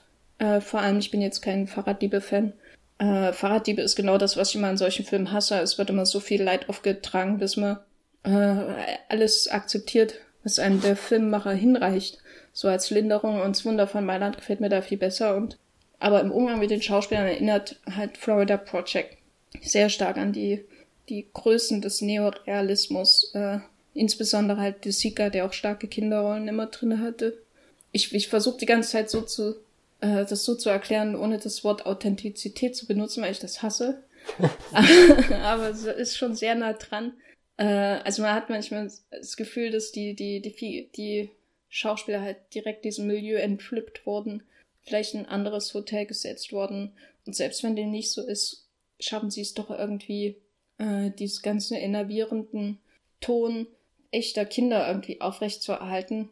Also bis hin zum Nerven. Die Kinder nerven halt irgendwann mit ihren Abenteuern, weil sie halt Kinder sind und das muss so sein und sind keine süßen, netten Filmkinder, sondern es sind halt äh, Nervkinder, die du manchmal süß findest, aber oft halt bist du halt so wie Willem Dafoe und denkst du nur, ach, kannst du irgendwann mal die Klappe halten. Und die Eltern sind genauso. Man hat das Gefühl, sie, sie hängen daran und sie wollen das Beste, aber es sind halt auch irgendwie Menschen und machen Menschensachen und die sind nicht immer das Beste. Und manchmal nerven es halt wahnsinnig. Und Baker hat halt unglaublich Geduld, wie schon in Tangerine, wo diese, äh, der ja manchmal schon so einen enormen Redefluss hat. Ich weiß nicht, ob du dich dran erinnerst, aber manchmal in Tangerine hat man ja schon das Gefühl, man ist da irgendwie in einem reißenden Fluss aus nöhlenden Dialogen. Oder ging dir das hm. nicht so? Doch, doch, ähm, aber ich fand den auch sehr toll. Äh, Tangerine mochte ich sehr. Ja, genau, den, den mag ich auch. Und er hat halt diesen, diesen, äh, diese Geduld, um das dann alles zu zeigen. Alles, was du an diesen Leuten äh, im privaten Leben wahrscheinlich äh, nicht mögen würdest, zeigt er dann auch im Film. Er beschönigt das nicht. Und äh, das, das hebt ihn wirklich von diesem Schmalz, Indie-Schmalz ab, den man sonst so in diese Richtung zu sehen bekommt. Und wie gesagt, hat mich echt an jetzt äh, an, an Wunder von Mailand erinnert. Weniger wunderlich natürlich, aber im Umgang mit den Kindern im, und diesen, dieses Grund, dieses Grundzuneigung zu den Figuren, die erinnert mich da schon an äh, Desica so ein bisschen. Ja, ich würde den auf jeden Fall empfehlen. Jedem.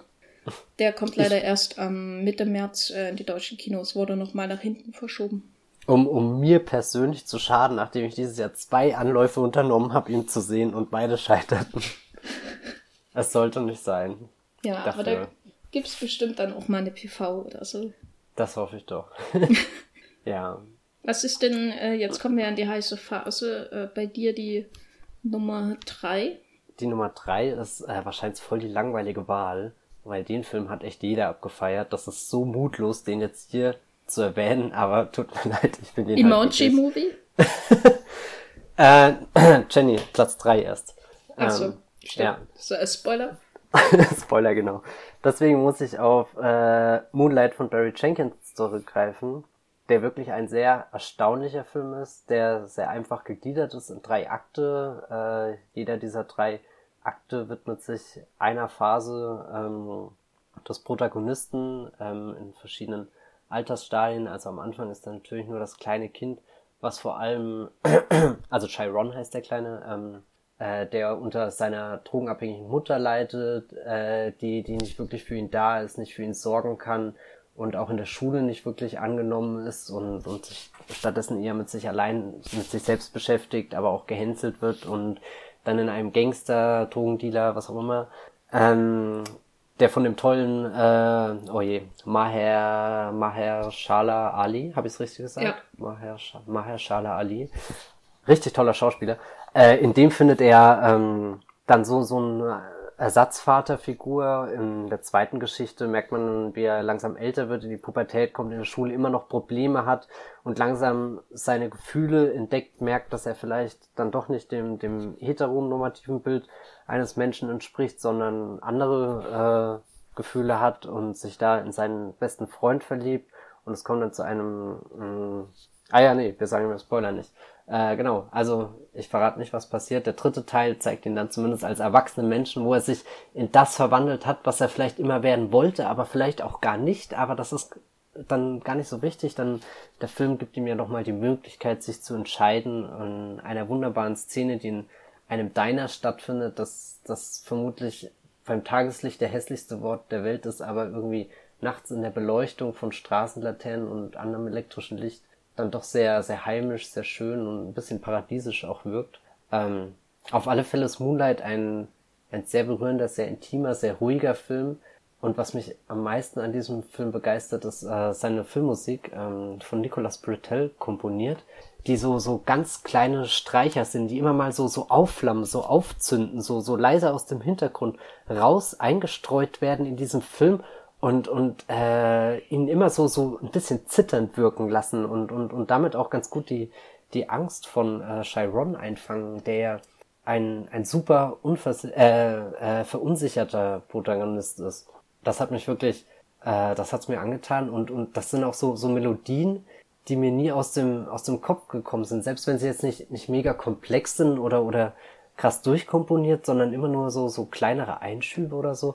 Aber das hat echt was, was Wahnsinniges, äh, das, das trifft genau einen kleinen Nerv. Und ansonsten ist Moonlight natürlich auch ein, ein handwerklich schön umgesetzter Film mit einer tollen Kameraführung. Äh, hätte ich ihn zu Hause, hätte ich schon längst mal Screenshots gemacht.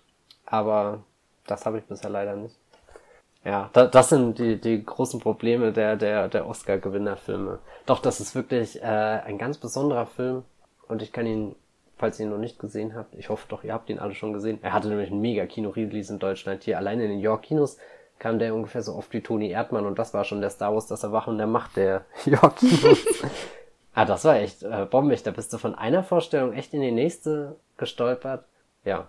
Ich hoffe, ihr äh, schaut ihn euch an und lasst euch ebenso äh, verzaubern von diesem kleinen Kinogedicht. Ja, jetzt äh, kommen wir langsam zu Platz zwei. Nicht nur langsam, sondern jetzt er ist schon da. kommen wir in, in Galoppschritt zu Platz zwei. Äh, mein äh, Platz zwei hat eine ganz äh, wunderbar simple Wikipedia-Zusammenfassung. Und zwar äh, steht da bei der englischen Wikipedia, äh, der Plot dreht sich um eine Gruppe von jungen Leuten, die müde ob der Gesellschaft eine Terrorattacke in Paris orchestrieren. So, das ist eigentlich schon der ganze Film zusammengefasst, und zwar Nocturama von äh, Bertrand Bonello, der in Deutschland auch im Kino lief. Und ich glaube, der lief in irgendeinem, lief er beim Festival. Der jedenfalls in Deutschland auch im Kino lief. und äh, genau, ist schon ein bisschen länger im Umlauf, startete schon vergangenes Jahr im August äh, in Frankreich und hat es dann irgendwann mal auch nach Deutschland geschafft. Immerhin.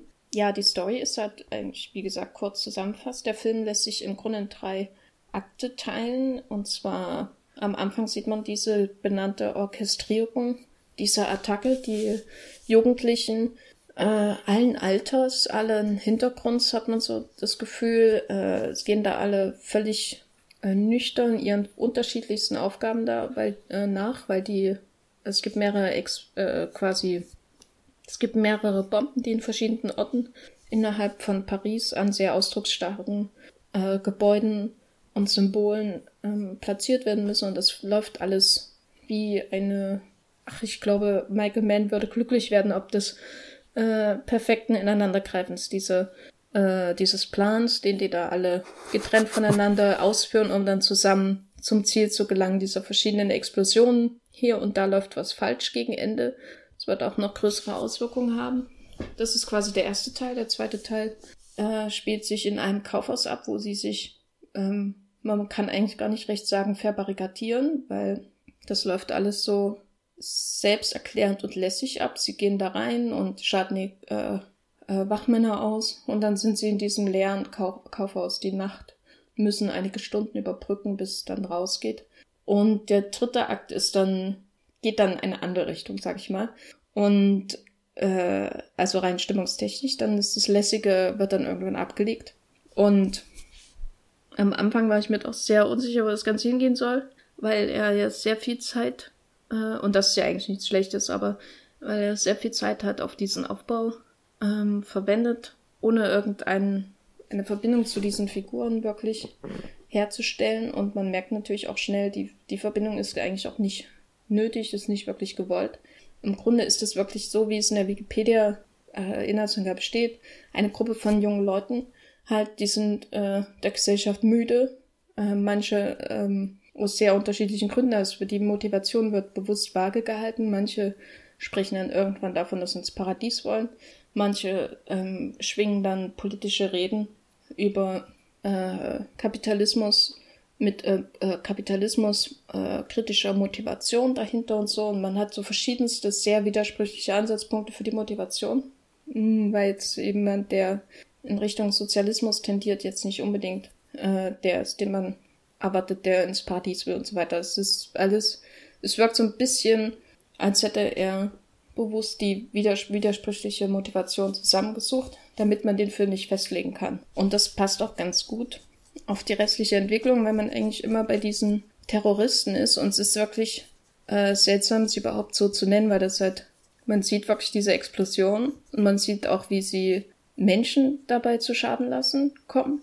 Und andererseits ist das, hat das, bist du halt die ganze Zeit dann äh, bei ihnen und hast das Gefühl, du bist bei einer Gruppe von harmlosen H&M-Models, äh, die dann sich in einer H&M-Modeabteilung wiederfinden und dort ein paar Kleider anprobieren und sich langweilen.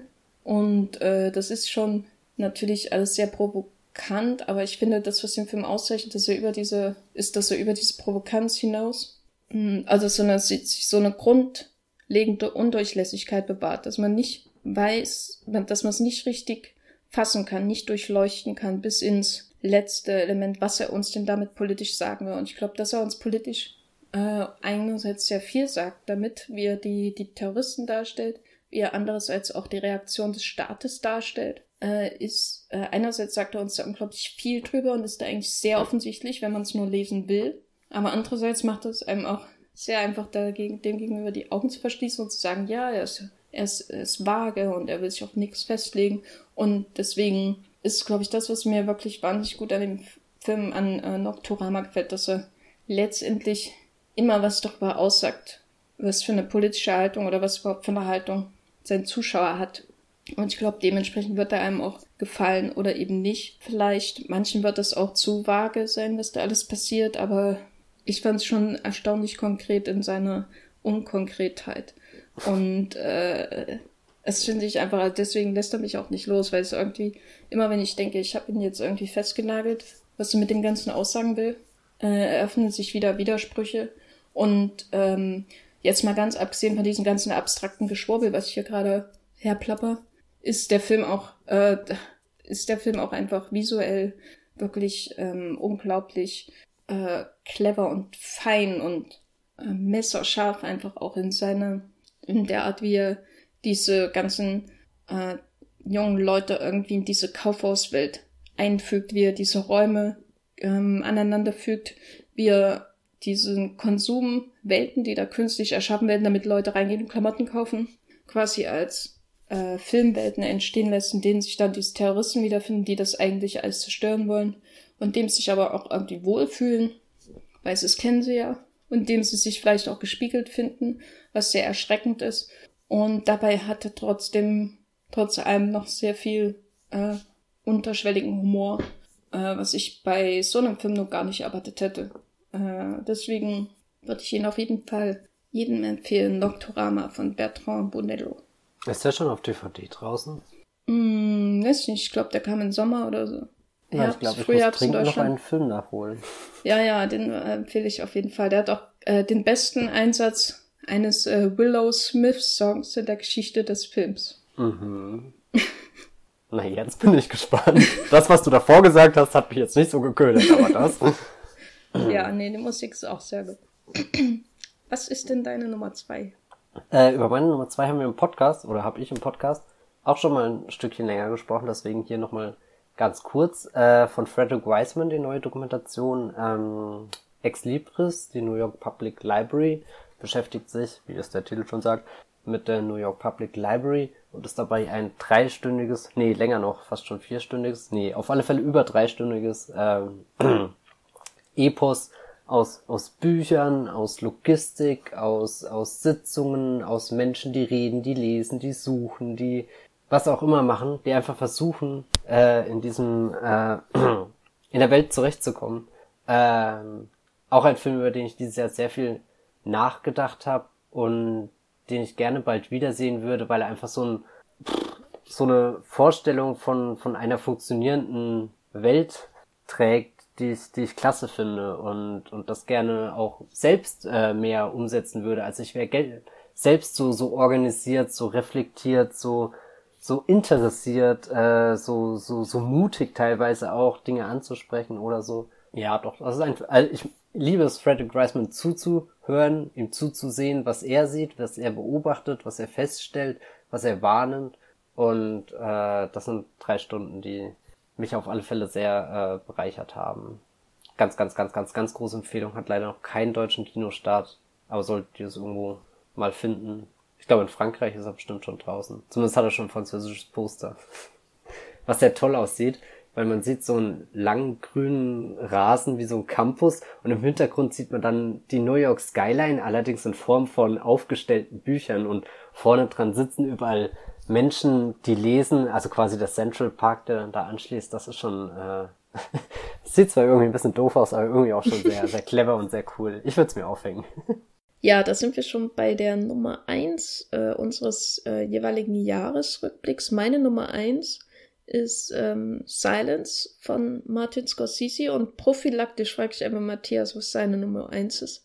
Jenny, du fragst aus einem sehr guten Verdacht heraus. Äh, damit wir uns hier jetzt nicht äh, doppeln, weil das könnte einen ganz ähnlichen Film haben, den ich schon mal vor langer Zeit auf Twitter gehypt habe und dafür sehr viel böse äh, Replies einstecken musste. Was? Aber schlicht der Großmeister hat auch in diesem Jahr, beziehungsweise eigentlich schon im letzten Jahr, einen Film gedreht, der für mich das Kino definiert und das ist Silence. Gut, das war's für heute. Und damit wünschen wir euch einen guten Abend, eine gute Nacht. Ja, also wenn es einen Film der gibt, dessen Titel für sich spricht, dann.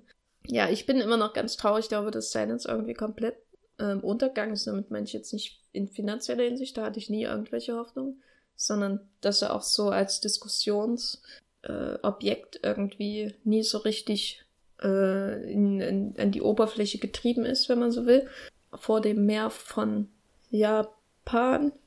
Und äh, stattdessen irgendwie war das so weggewischt. Wie das irgendwie immer so ist, wenn Scorsese irgendeinen Film in Richtung Glauben macht, habe ich so das Gefühl. Außer es ist so ein Hardcore-Skandal wie bei äh, Last Temptation of Christ. Aber es reden ja auch Leute weniger über Kundun als meinetwegen über, ja, selbst Casino oder so. Und das ist sehr schade bei Silence, weil muss ich echt sagen, was mir einmal kurz gefasst äh, äh, im Kontext von Scorseses Werk in den letzten Jahren außerordentlich gefällt, ist, dass er so extrem konzentriert ist, irgendwie im Gegensatz zu The Wolf of Wall Street. Er ist quasi das komplette Gegenstück zu The Wolf, äh, The Wolf of Wall Street in, seine, in seinem Aufbau, in seinem Schnitt und äh, natürlich auch in der Art, wie die, äh, wie, wie dort gelebt wird, weil die Mönche im 16. Jahrhundert auf äh, Japan natürlich nicht so äh, gut leben und exzessiv leben wie äh, die Wall Street Recken der 80er Jahre. Leider. Wäre auch ein interessanter äh, Crossover gewesen, würde ich sagen.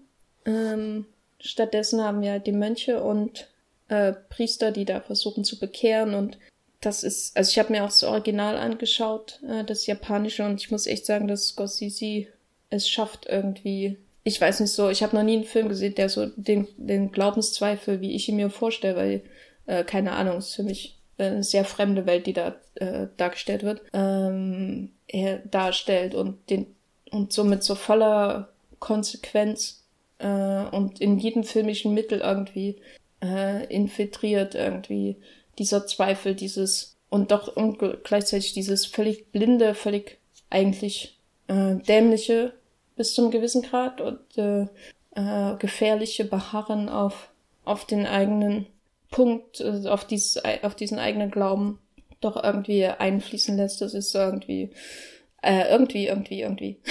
Das ist ein sehr äh, unglaubliches Filmerlebnis gewesen, muss ich sagen. Kurz gefasst. Matthias, wie war deine Einschätzung so? Ich schließe mich allem, was du gesagt hast, an. Nein, Quatsch. Äh, aber bei dem Filmerlebnis bin ich auf alle Fälle bei dir. Äh, ich finde es auch interessant für äh, mich, der jetzt nicht so der größte Fan von Jesuitenpriestern und deren äh, Zeug ist, was die so machen, dass der Film trotzdem sehr viel Zugänge bereithält. Also wie du schon gesagt hast, er, diesen, diesen Struggle äh, findet er viele Formen, um ihn auszudrücken. Und was mich persönlich dann wirklich, äh, dass ich in diese Geschichte äh, involviert werde und, und mitleide, wenn, wenn Andrew Garfield Tränen aufgelöstes Gesicht dort irgendwo mitten in nebelverhangenen Bergen nach, nach einem Schluck Wasser sucht oder äh, Liam Neeson bis zum bitteren Schluss nicht auf dieses äh, Jesusbild treten will, um endlich äh, zumindest äh, physische Erlösung zu erfahren, äh, ist, dass dieser Film ja dann doch einfach von, von Menschen erzählt, die selbst auf der Suche nach einer Rolle im Leben sind. Und das Silence eben durch den Glauben sehr viel mit dem Gedanken spielt, was denn diese, diese Existenzberechtigung, diese Rolle im Leben, warum sind wir hier und so. Also es ist ja schon ein sehr existenzieller Film. Dass Silence da einfach sehr schön drüber nachdenkt, drüber meditiert. Dass der Film auch, du sagst gerade, äh, Scorsese arbeitet hier sehr konzentriert. Das würde ich gar nicht äh, äh, in Frage stellen wollen, weil ich finde auch, dass der Film sehr, sehr präzise ähm, in Szene gesetzt ist und aufbereitet ist ähm, aber irgendwo auch sehr viel Raum für die Weite und diese endlose, äh, bisschen Hoffnungslosigkeit und so mit reinbringt. Und irgendwo kann man sich da wirklich in diesem, das ist ja auch fast ein dreistündiger Film, man kann sich da drin auch verirren und ähm, ja, das ist eigentlich alles, was ich von einem Kinofilm will, dass ich am Ende nicht mehr rausfinde, selbst wenn die Notausgang Lichter sehr, sehr grell durch die Dunkelheit strahlen und eigentlich jeden wie so, so, so Insekten in der Nacht anziehen, aber irgendwie ist dann Silence der Film, der, der mich dann gar nicht mehr das Notausgangsschild richtig sehen lässt, weil ich noch so äh, eingenommen bin von all der Schönheit, die da auch äh, gezeigt wird. Also es ist ein wirklich so so ein ein Kinofilm, wo ich wo ich manchmal davor erzitter, wie er entstanden auch ist, was vielleicht auch daran liegt, dass ich mich nicht sonderlich damit beschäftigt habe. Aber ähm, in, in, in meinem Kopf hat Scorsese da, also vielleicht habe ich das auch ein bisschen romantisiert oder so, aber steht er wirklich irgendwo an der Brandung und das Meer peitscht und, und er und noch ein Assistent halten die Kamera fest, um, um da diese krassen Szenen einzufangen und für immer festzuhalten. Und er hat da wirklich irgendwie so, so eine große Vision oder so einen großen Traum von Kino, wo ich manchmal das Gefühl habe, selbst die, die richtig guten Regisseure, die das alles noch kennen und so trauen sich das gar nicht mehr so, so ausschweifend zu machen, sondern alles muss immer ein bisschen modern, muss ein bisschen edgy sein und weiß nicht, doch der.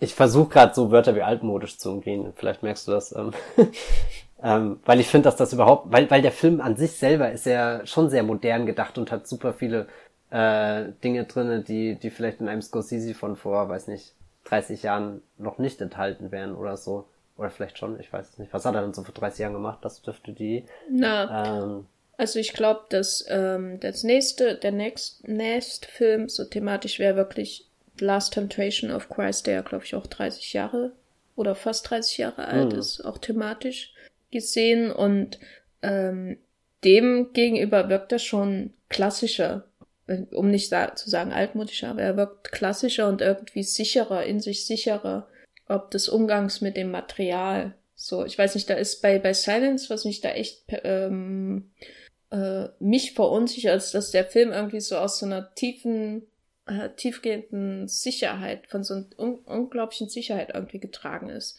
Dass es seine Geschichte jetzt einfach erzählt, seine Schwenks über die neblige japanische Landschaft halt so macht, wie er es macht. Und das ist so, und das wirkt so, als wäre das schon immer so gewesen und als müsste, hätte er den Film noch irgendwie zutage fördern müssen, müssen. Ich weiß nicht, bei, bei Last Temptation of Christ da hat er dann noch so einen äh, Soundtrack, einen sehr modernen, den ich liebe, aber er passt halt irgendwie hm. zum Film nicht so richtig von Peter Gabriel. Und er hat dann noch äh, Harvey, ich glaube, Harvey Keitel als Judas besetzt mhm. und äh, William Defoe als Jesus. Und da merkt man so ein bisschen, dass da, da hat, äh, da hat, glaube ich, auch, hat er nicht Paul Schwader sogar als Drehbuch geschrieben, ich bin nicht sicher, aber auf jeden Fall ist da noch, da ist so dieses, diese Edginess so ein bisschen drin, dieses, da ist noch der New Hollywood äh, Scorsese irgendwie drin. Und Silence ist irgend, ist, äh, das, da merkt man schon, dass es so ein Altmeisterwerk äh, äh, bis zum gewissen Grad ist. Diese Sicherheit und diese Gelassenheit, obwohl das Thema, also diese Gelassenheit wahrscheinlich der größte Struggle in dem Film ist. Diese Gelassenheit zu vertrauen, dass, dass da, äh, dass es alles ein Ziel folgt, obwohl man keine Antwort erhält. Und äh, dass man gerettet wird, selbst wenn man irgendwo äh, Meer versinkt, weil man Leuten, Leute irgendwie Leuten helfen will, die da reingeschmissen werden oder so. Also das ist, die Gelassenheit ist ja das Schwierigste an dem ganzen, hm. was sie da, das, das müssen sie ja mal aufzwingen irgendwie.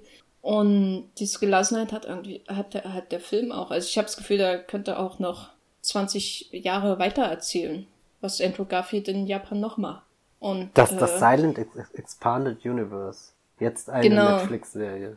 Und ja, ich bin da immer noch ganz hin und weg. Da hatte ich jetzt das nun wirklich nicht erwartet, dass äh, mir der gefällt. Äh, ich fand es auch sehr interessant im Vergleich zum Original, weil das Original sich schon sehr stark mit den äh, feudalen Verhältnissen damals beschäftigt mhm. und mehr so daraus auch begründet aus den Machtstrukturen, warum die Japaner so gegen die ähm, Priester eingestellt waren, wie sie waren. Und Silence ist schon mehr verinnerlicht, mehr der innerliche Struggle halt des Glaubens, aber auch überhaupt dieses selber sich selbst gegenüber begründens, wie du es ja schon angedeutet hast, warum bin ich jetzt eigentlich als Portugiese irgendwo in Japan und mach das jetzt hier gerade? So, warum bin ich nicht irgendwo in Portugal und bin da bei meinen Schäfchen, um die zu hüten? Anstatt hier in der Fremde bei Leuten, die meine Sprache nicht sprechen, äh, denen zu sagen, warum jetzt mein Gott so toll ist. Das wird so offen nie ausgesprochen, aber das schwingt natürlich immer mit. Bei jeder bei jedem Regenschauer, der äh, Garfield umfängt und jeden Wind und äh, natürlich jeder Marter, die dann die Körper im Film dann durchlaufen müssen, weil das sind ja einige. Ich lege den auf jeden Fall ein, ans Herz, nicht nur weil er äh, auf Platz eins ist, sondern ist, ist wahrscheinlich mein liebster Scorsese bisher. Ein Regisseur, mit dem ich manchmal Probleme hatte. Dein liebster Scorsese, das ist auch krass. Mhm. Aber ja, ich hätte auch, ich habe gerade überlegt, so, weil du äh, gesagt hast, man merkt, das ist auch ein Film von einem Altmeister. Wenn das der letzte Film wäre, den er je gedreht hätte, das wäre halt auch, also so leider hat es die Welt nicht so wahrgenommen, aber das wäre halt wirklich was gewesen, mit dem man sich verabschieden könnte, glaube ich. Wer weiß, was jetzt bei Netflix passiert. Ja, hast du, hast du die Schuhe von Robert De Niro gesehen? Oh ja, das habe ich gesehen und das, ach, das hat mich ja auch schon also ich musste das wirklich sehr lange anschauen und einfach sacken lassen und dachte, okay, so ist das. Alle Illusionen verdorben. Ich ja. hoffe, da rutscht irgendwie eine Szene rein, wo man das sieht, so. Einfach weil Thelma Shoemaker irgendwie es wollte. Spaß hatte beim Na, Nach all den Jahren will sie jetzt Scorsese auch mal irgendwie ein bisschen an der Nase herumführen. Ich habe so viele Filme von dir gerettet. Jetzt würde ich dir ins rein. Ähm, bevor wir jetzt zum Ende kommen, wollen wir vielleicht noch ein, zwei Filme empfehlen, die vielleicht jetzt nicht gut genug sind, um in Top Ten zu kommen. Also, ich hätte da zwei Filme. Na, dann fang doch mal an. Ich finde bestimmt auch noch welche. Genau, äh, äh, mein einer Film, den ich auf jeden Fall empfehlen würde, den habe ich neulich im äh, Bus geschaut. Oh so auf meinem Handy, die ideale ähm, Sichtung, Sichtungsumgebung für einen Film, äh, möchte ich jetzt nicht sagen, aber naja, manchmal geht's nicht anders. Und zwar ist das äh, The House von mit äh, Will Ferrell und Amy Poehler. Und der hat einen ganz komischen deutschen Titel. Casino Undercover. Casino Undercover, wirklich, oh Gott. genau, äh, Casino Undercover lief äh, am, äh, im Juli in Kinos. Er ist äh, finanziell untergegangen, ist auch in den Staaten. Was ich bis zum gewissen Grad auch verstehen kann, weil äh, jetzt vielleicht nicht die Zeit ist, um, oder jetzt vielleicht nicht die Stimmung da, auch wenn man es wahrscheinlich verdient, um äh, zu zeigen, was Mittelklasse äh, Weiße in Amerika für absolut verrückte, ähm, amoralische Drecksmenschen sind. Äh, weil letztendlich läuft der Film darauf hinaus, weil er auch die so kleinere Gemeinden angreift. Es geht nicht um Großstadtmenschen, es geht nicht um die Wölfe an der Wall Street, sondern es geht um zwei Eltern mit mit einem netten Vorstadthäuschen, mm, die halt die, äh, den, das College für ihre Tochter nicht bezahlen können und dann eben ein Casino gründen mit ihrem besten Freund Jason Manzukas, der hier eines, ich glaube, seine bisher größte Kinorolle hat, was ich super finde. Und ah ja, das ist äh, hier, äh, ja, ja, ich weiß nicht mehr, Entschuldigung, ich dachte gerade Geistesblitz. das ist der aus, äh, äh, der in Big Mouth. Ja, ja. Äh, genau.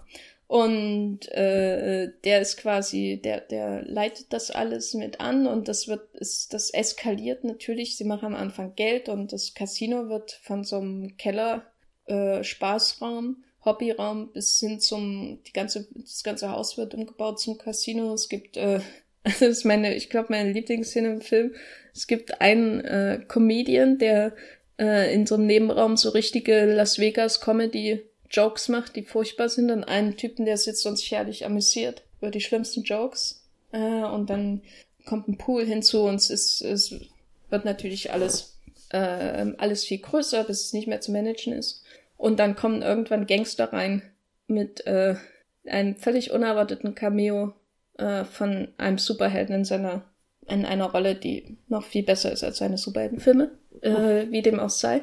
Und äh, ich bin immer dafür, wenn irgendwelche Leute einen Film komplett eskalieren. Äh, Finde ich super, deswegen mag ich auch äh, Spring Breakers und äh, äh, naja, Wolf of Wall Street weniger, aber äh, da habe ich Genau, Project X finde ich wirklich gut. Kein Witz. Und äh, in dem Film passiert es so ähnlich, aber das, was ähm, ihn abhebt von anderen Filmen dieser Art, wo ich meine zum Beispiel Get Hard oder ähnliches, Leute, wo, äh, Filme, Komödien, wo, äh, wo Leute halt auf einmal irgendwie kriminell werden müssen, ist, dass es halt dann wirklich auch sehr, sehr weit treibt. Also äh, so weit, dass ich dann im Bus wirklich ein schlechtes Gewissen gegenüber meiner Sitznachbarin hatte, hm. Äh, erstens, weil auf meinem Handy Sachen zu sehen waren und zweitens, weil ich wirklich laut äh, loskichern musste und zwar schon recht spät. Und äh, das äh, Grundprinzip des Films ist schließlich, dass die ganze Stadt, in der sie wohnen, das ist so eine Kleinstadt, komplett verrucht ist, allen voran äh, der Chef, nämlich Nick Kroll. Wenn man irgendjemanden äh, castet, um einen verruchten ähm, Stadtverwaltungsbeamten zu spielen, dann wahrscheinlich Nick Kroll. Und äh, da sind noch allerlei andere ganz tolle Schauspieler dabei, so aus dem Comedy-Milieu. Alison Tolman aus Fargo ist dabei. Mhm. Und äh, die, die ganze Gesellschaft, die da im Grunde zu sehen ist, ist so komplett zersetzt vom, von der Sucht nach Geld, dass die beiden, die da dieses Casino starten, äh, uns Verbrechen in die Stadt tun, im Grunde noch die Besten sind. Und das ist so konsequent erzählt mit äh, einem ganz tollen Comedy-Paar, das endlich wieder zusammen zu sehen ist. Ähm, das kann ich absolut empfehlen, ja. Ich hätte Matthias. nie gedacht, äh, dass du irgendwann mal in einer Top-Liste einen Film, der vom Poster so furchtbar aussieht, als hätte er auf Movieplot maximal einen Kritikerschnitt von 3,8. Äh, und du diesen Film im Bus auf deinem Handy gesehen hast. Aber ja, äh, ich, meine Neugier ist geweckt und vielleicht schaue ich mir jetzt doch mal an. Ja, vielleicht wirst du ja irgendwann noch zur, zur Kirche des äh, Will Ferrell finden. Ja, ich habe die Hoffnung nicht ja, aufgegeben. Ich, ich äh, gebe mir ja sehr viel Mühe und äh, also er bekommt auf alle Fälle eine Chance bei mir. Ja. Darf Hast ich noch was empfehlen? Ja, natürlich. Also ich, äh, an dieser Stelle würde ich ja gerne auf die Hong Sang-Sus verweisen, von denen ich immerhin zwei gesehen habe. Aber da ich die Wollmilchcast-Hörer, äh, ich glaube, die sind da sehr fit auf dem Gebiet. Stattdessen möchte ich einen äh, ziemlich großen, aber doch irgendwie untergegangenen Film nochmal am Ende des Jahres loben, nämlich Ghost in a Shell. Oh. Weil ich glaube, das muss man ausdrücklich an so einer Stelle machen, weil selbst im Kreis derjenigen, die meinetwegen Hong Sang-soo schätzen, ähm, wird der Film doch noch belächelt oder, oder gar nicht ernst genommen oder weil, weil er zu sehr in dieser Remake-Geste und in der Diskussion, die um den Film entstanden ist, untergegangen ist und ich glaube, die wenigsten haben ihn dann wirklich gesehen und ich kann nur sagen, es, es lohnt sich. Es ist ein Film, auf den ich mich schon mega freue, nochmal zu schauen so, so schön mal in die Welt von Blade Runner eintauchen kann. Äh, Ghost in the Shell ist mindestens genauso so atmosphärisch, so, so, so, so cyberpunkig, saugt dich auf und, und eröffnet eine spannende Diskussion, wo der Mensch anfängt und die Maschine aufhört und umgedreht. Doch, das ist äh, ein Film, der nur aus so, so Eindrücken besteht. Natürlich aus noch vielen anderen tollen Dingen. Aber echt der, der einen aufsaugt und, und der, diese Sogwirkung bis zum Schluss behält, obwohl er gar nicht so eine, so eine klassische Struktur hat, wo dann alles in einem Mega-Finale gipfelt, sondern das Finale ist fast schon klein und unspektakulär, aber deswegen gut, weil es bei der Figur ist und, und zu der Figur passt, beziehungsweise zu den Figuren, die sich dann am Ende gegenüberstehen. Und ich finde, ähm, er erweitert seinen, äh, seinen, seinen Ausgangsstoff dann doch um noch ein paar Gedanken. Das ist etwas, ich habe jetzt viele Texte über den Film gelesen und sehr wenige Menschen wollen ihm das eingestehen. Für gewöhnlich habe ich das Gefühl, dass die Rezeption des Films eher so verläuft, dass man das Original jetzt in einer abgestumpften Version sieht und in, keine Ahnung, was auch immer in einer beschnittenen Fassung. Aber ich finde, das ist eher eher das eher ergänzend sind das zwei sehr tolle ähm, Filme, also der Anime und jetzt der Film von Rupert Sanders übrigens, der großartige Regisseur von Snow White and the Huntsman. Ja. Nein, aber äh, Ghost in the Shell, traut euch wirklich diesen Film anzuschauen. Ähm, man, man muss sich vielleicht ein bisschen überwinden und viele Vorurteile aus dem Weg räumen, aber das ist tatsächlich ein richtig, richtig guter Blockbuster dieses Jahr gewesen. Ich finde ihn immer auch besser als Blade Runner 2049. Das ist eine Lüge. Punkt. Gut, das waren jetzt unsere Top Tens äh, des Kinojahres plus Empfehlungen. Ähm, die werden wir sicher nochmal so individuell irgendwo auflisten, vielleicht. Keine Ahnung. Ihn interessiert's. Aber wir hoffen, ihr hattet auch ein schönes Kinojahr. Ihr habt äh, vielleicht beim Wollmilchcast die ein, andere, ein oder andere Empfehlung mitgenommen, auch fürs Neue. Und äh, Matthias, wo kann man denn bei dir sonst noch Filmempfehlungen sammeln, wenn man dich stalken möchte? Wenn man mich stalken möchte. Auch im nächsten Jahr, 2018 exklusiv, auf Twitter als Bibelbrox mit 3e. 3e? ja, mit 3e. Und in meinem Blog. Äh, da findet ihr auch eine alternative Top 25 des Jahres, die überhaupt nichts mit der zu tun hat, die ich heute erzählt habe. Aber das ist ja auch irgendwie das Schöne am Ende des Jahres, dass man über so viel nachdenkt, dass dann ganz viele verschiedene Listen bei rumkommen, die alle irgendwie ihre Struktur haben und so. Ich habe mich nämlich neulich äh, mit einem Kollegen darüber unterhalten, dass in einer Liste dann doch mehr Gedanken drinne stecken, als man auf den ersten äh, Blick glauben mag und, und die Liste eigentlich ein sehr tolles Mittel ist, um sich, äh, um auszutauschen und über andere Menschen was zu erfahren und zu lernen und so. Und deswegen ist die Konstruktion einer Liste dann doch wichtig. Entschuldigung, das wollte ich jetzt nur einwerfen. Genau, ihr findet mich auch noch auf das Filmfilter. Und du, Jenny? Ja, ich finde Listen auch wichtig, aber irgendwie auch wichtig in ihrer Belanglosigkeit. Äh, ich äh, bin bei Twitter Gafferlein ohne Ö und ansonsten äh, schreibe ich bei Movieplot gelegentlich. Und ja, wenn ihr oh, weitere äh, eure Listen in Reviews schreiben könnt, äh, wollt, dann könnt ihr das gerne bei iTunes äh, verbunden mit einer extrem positiven Bewertung tun.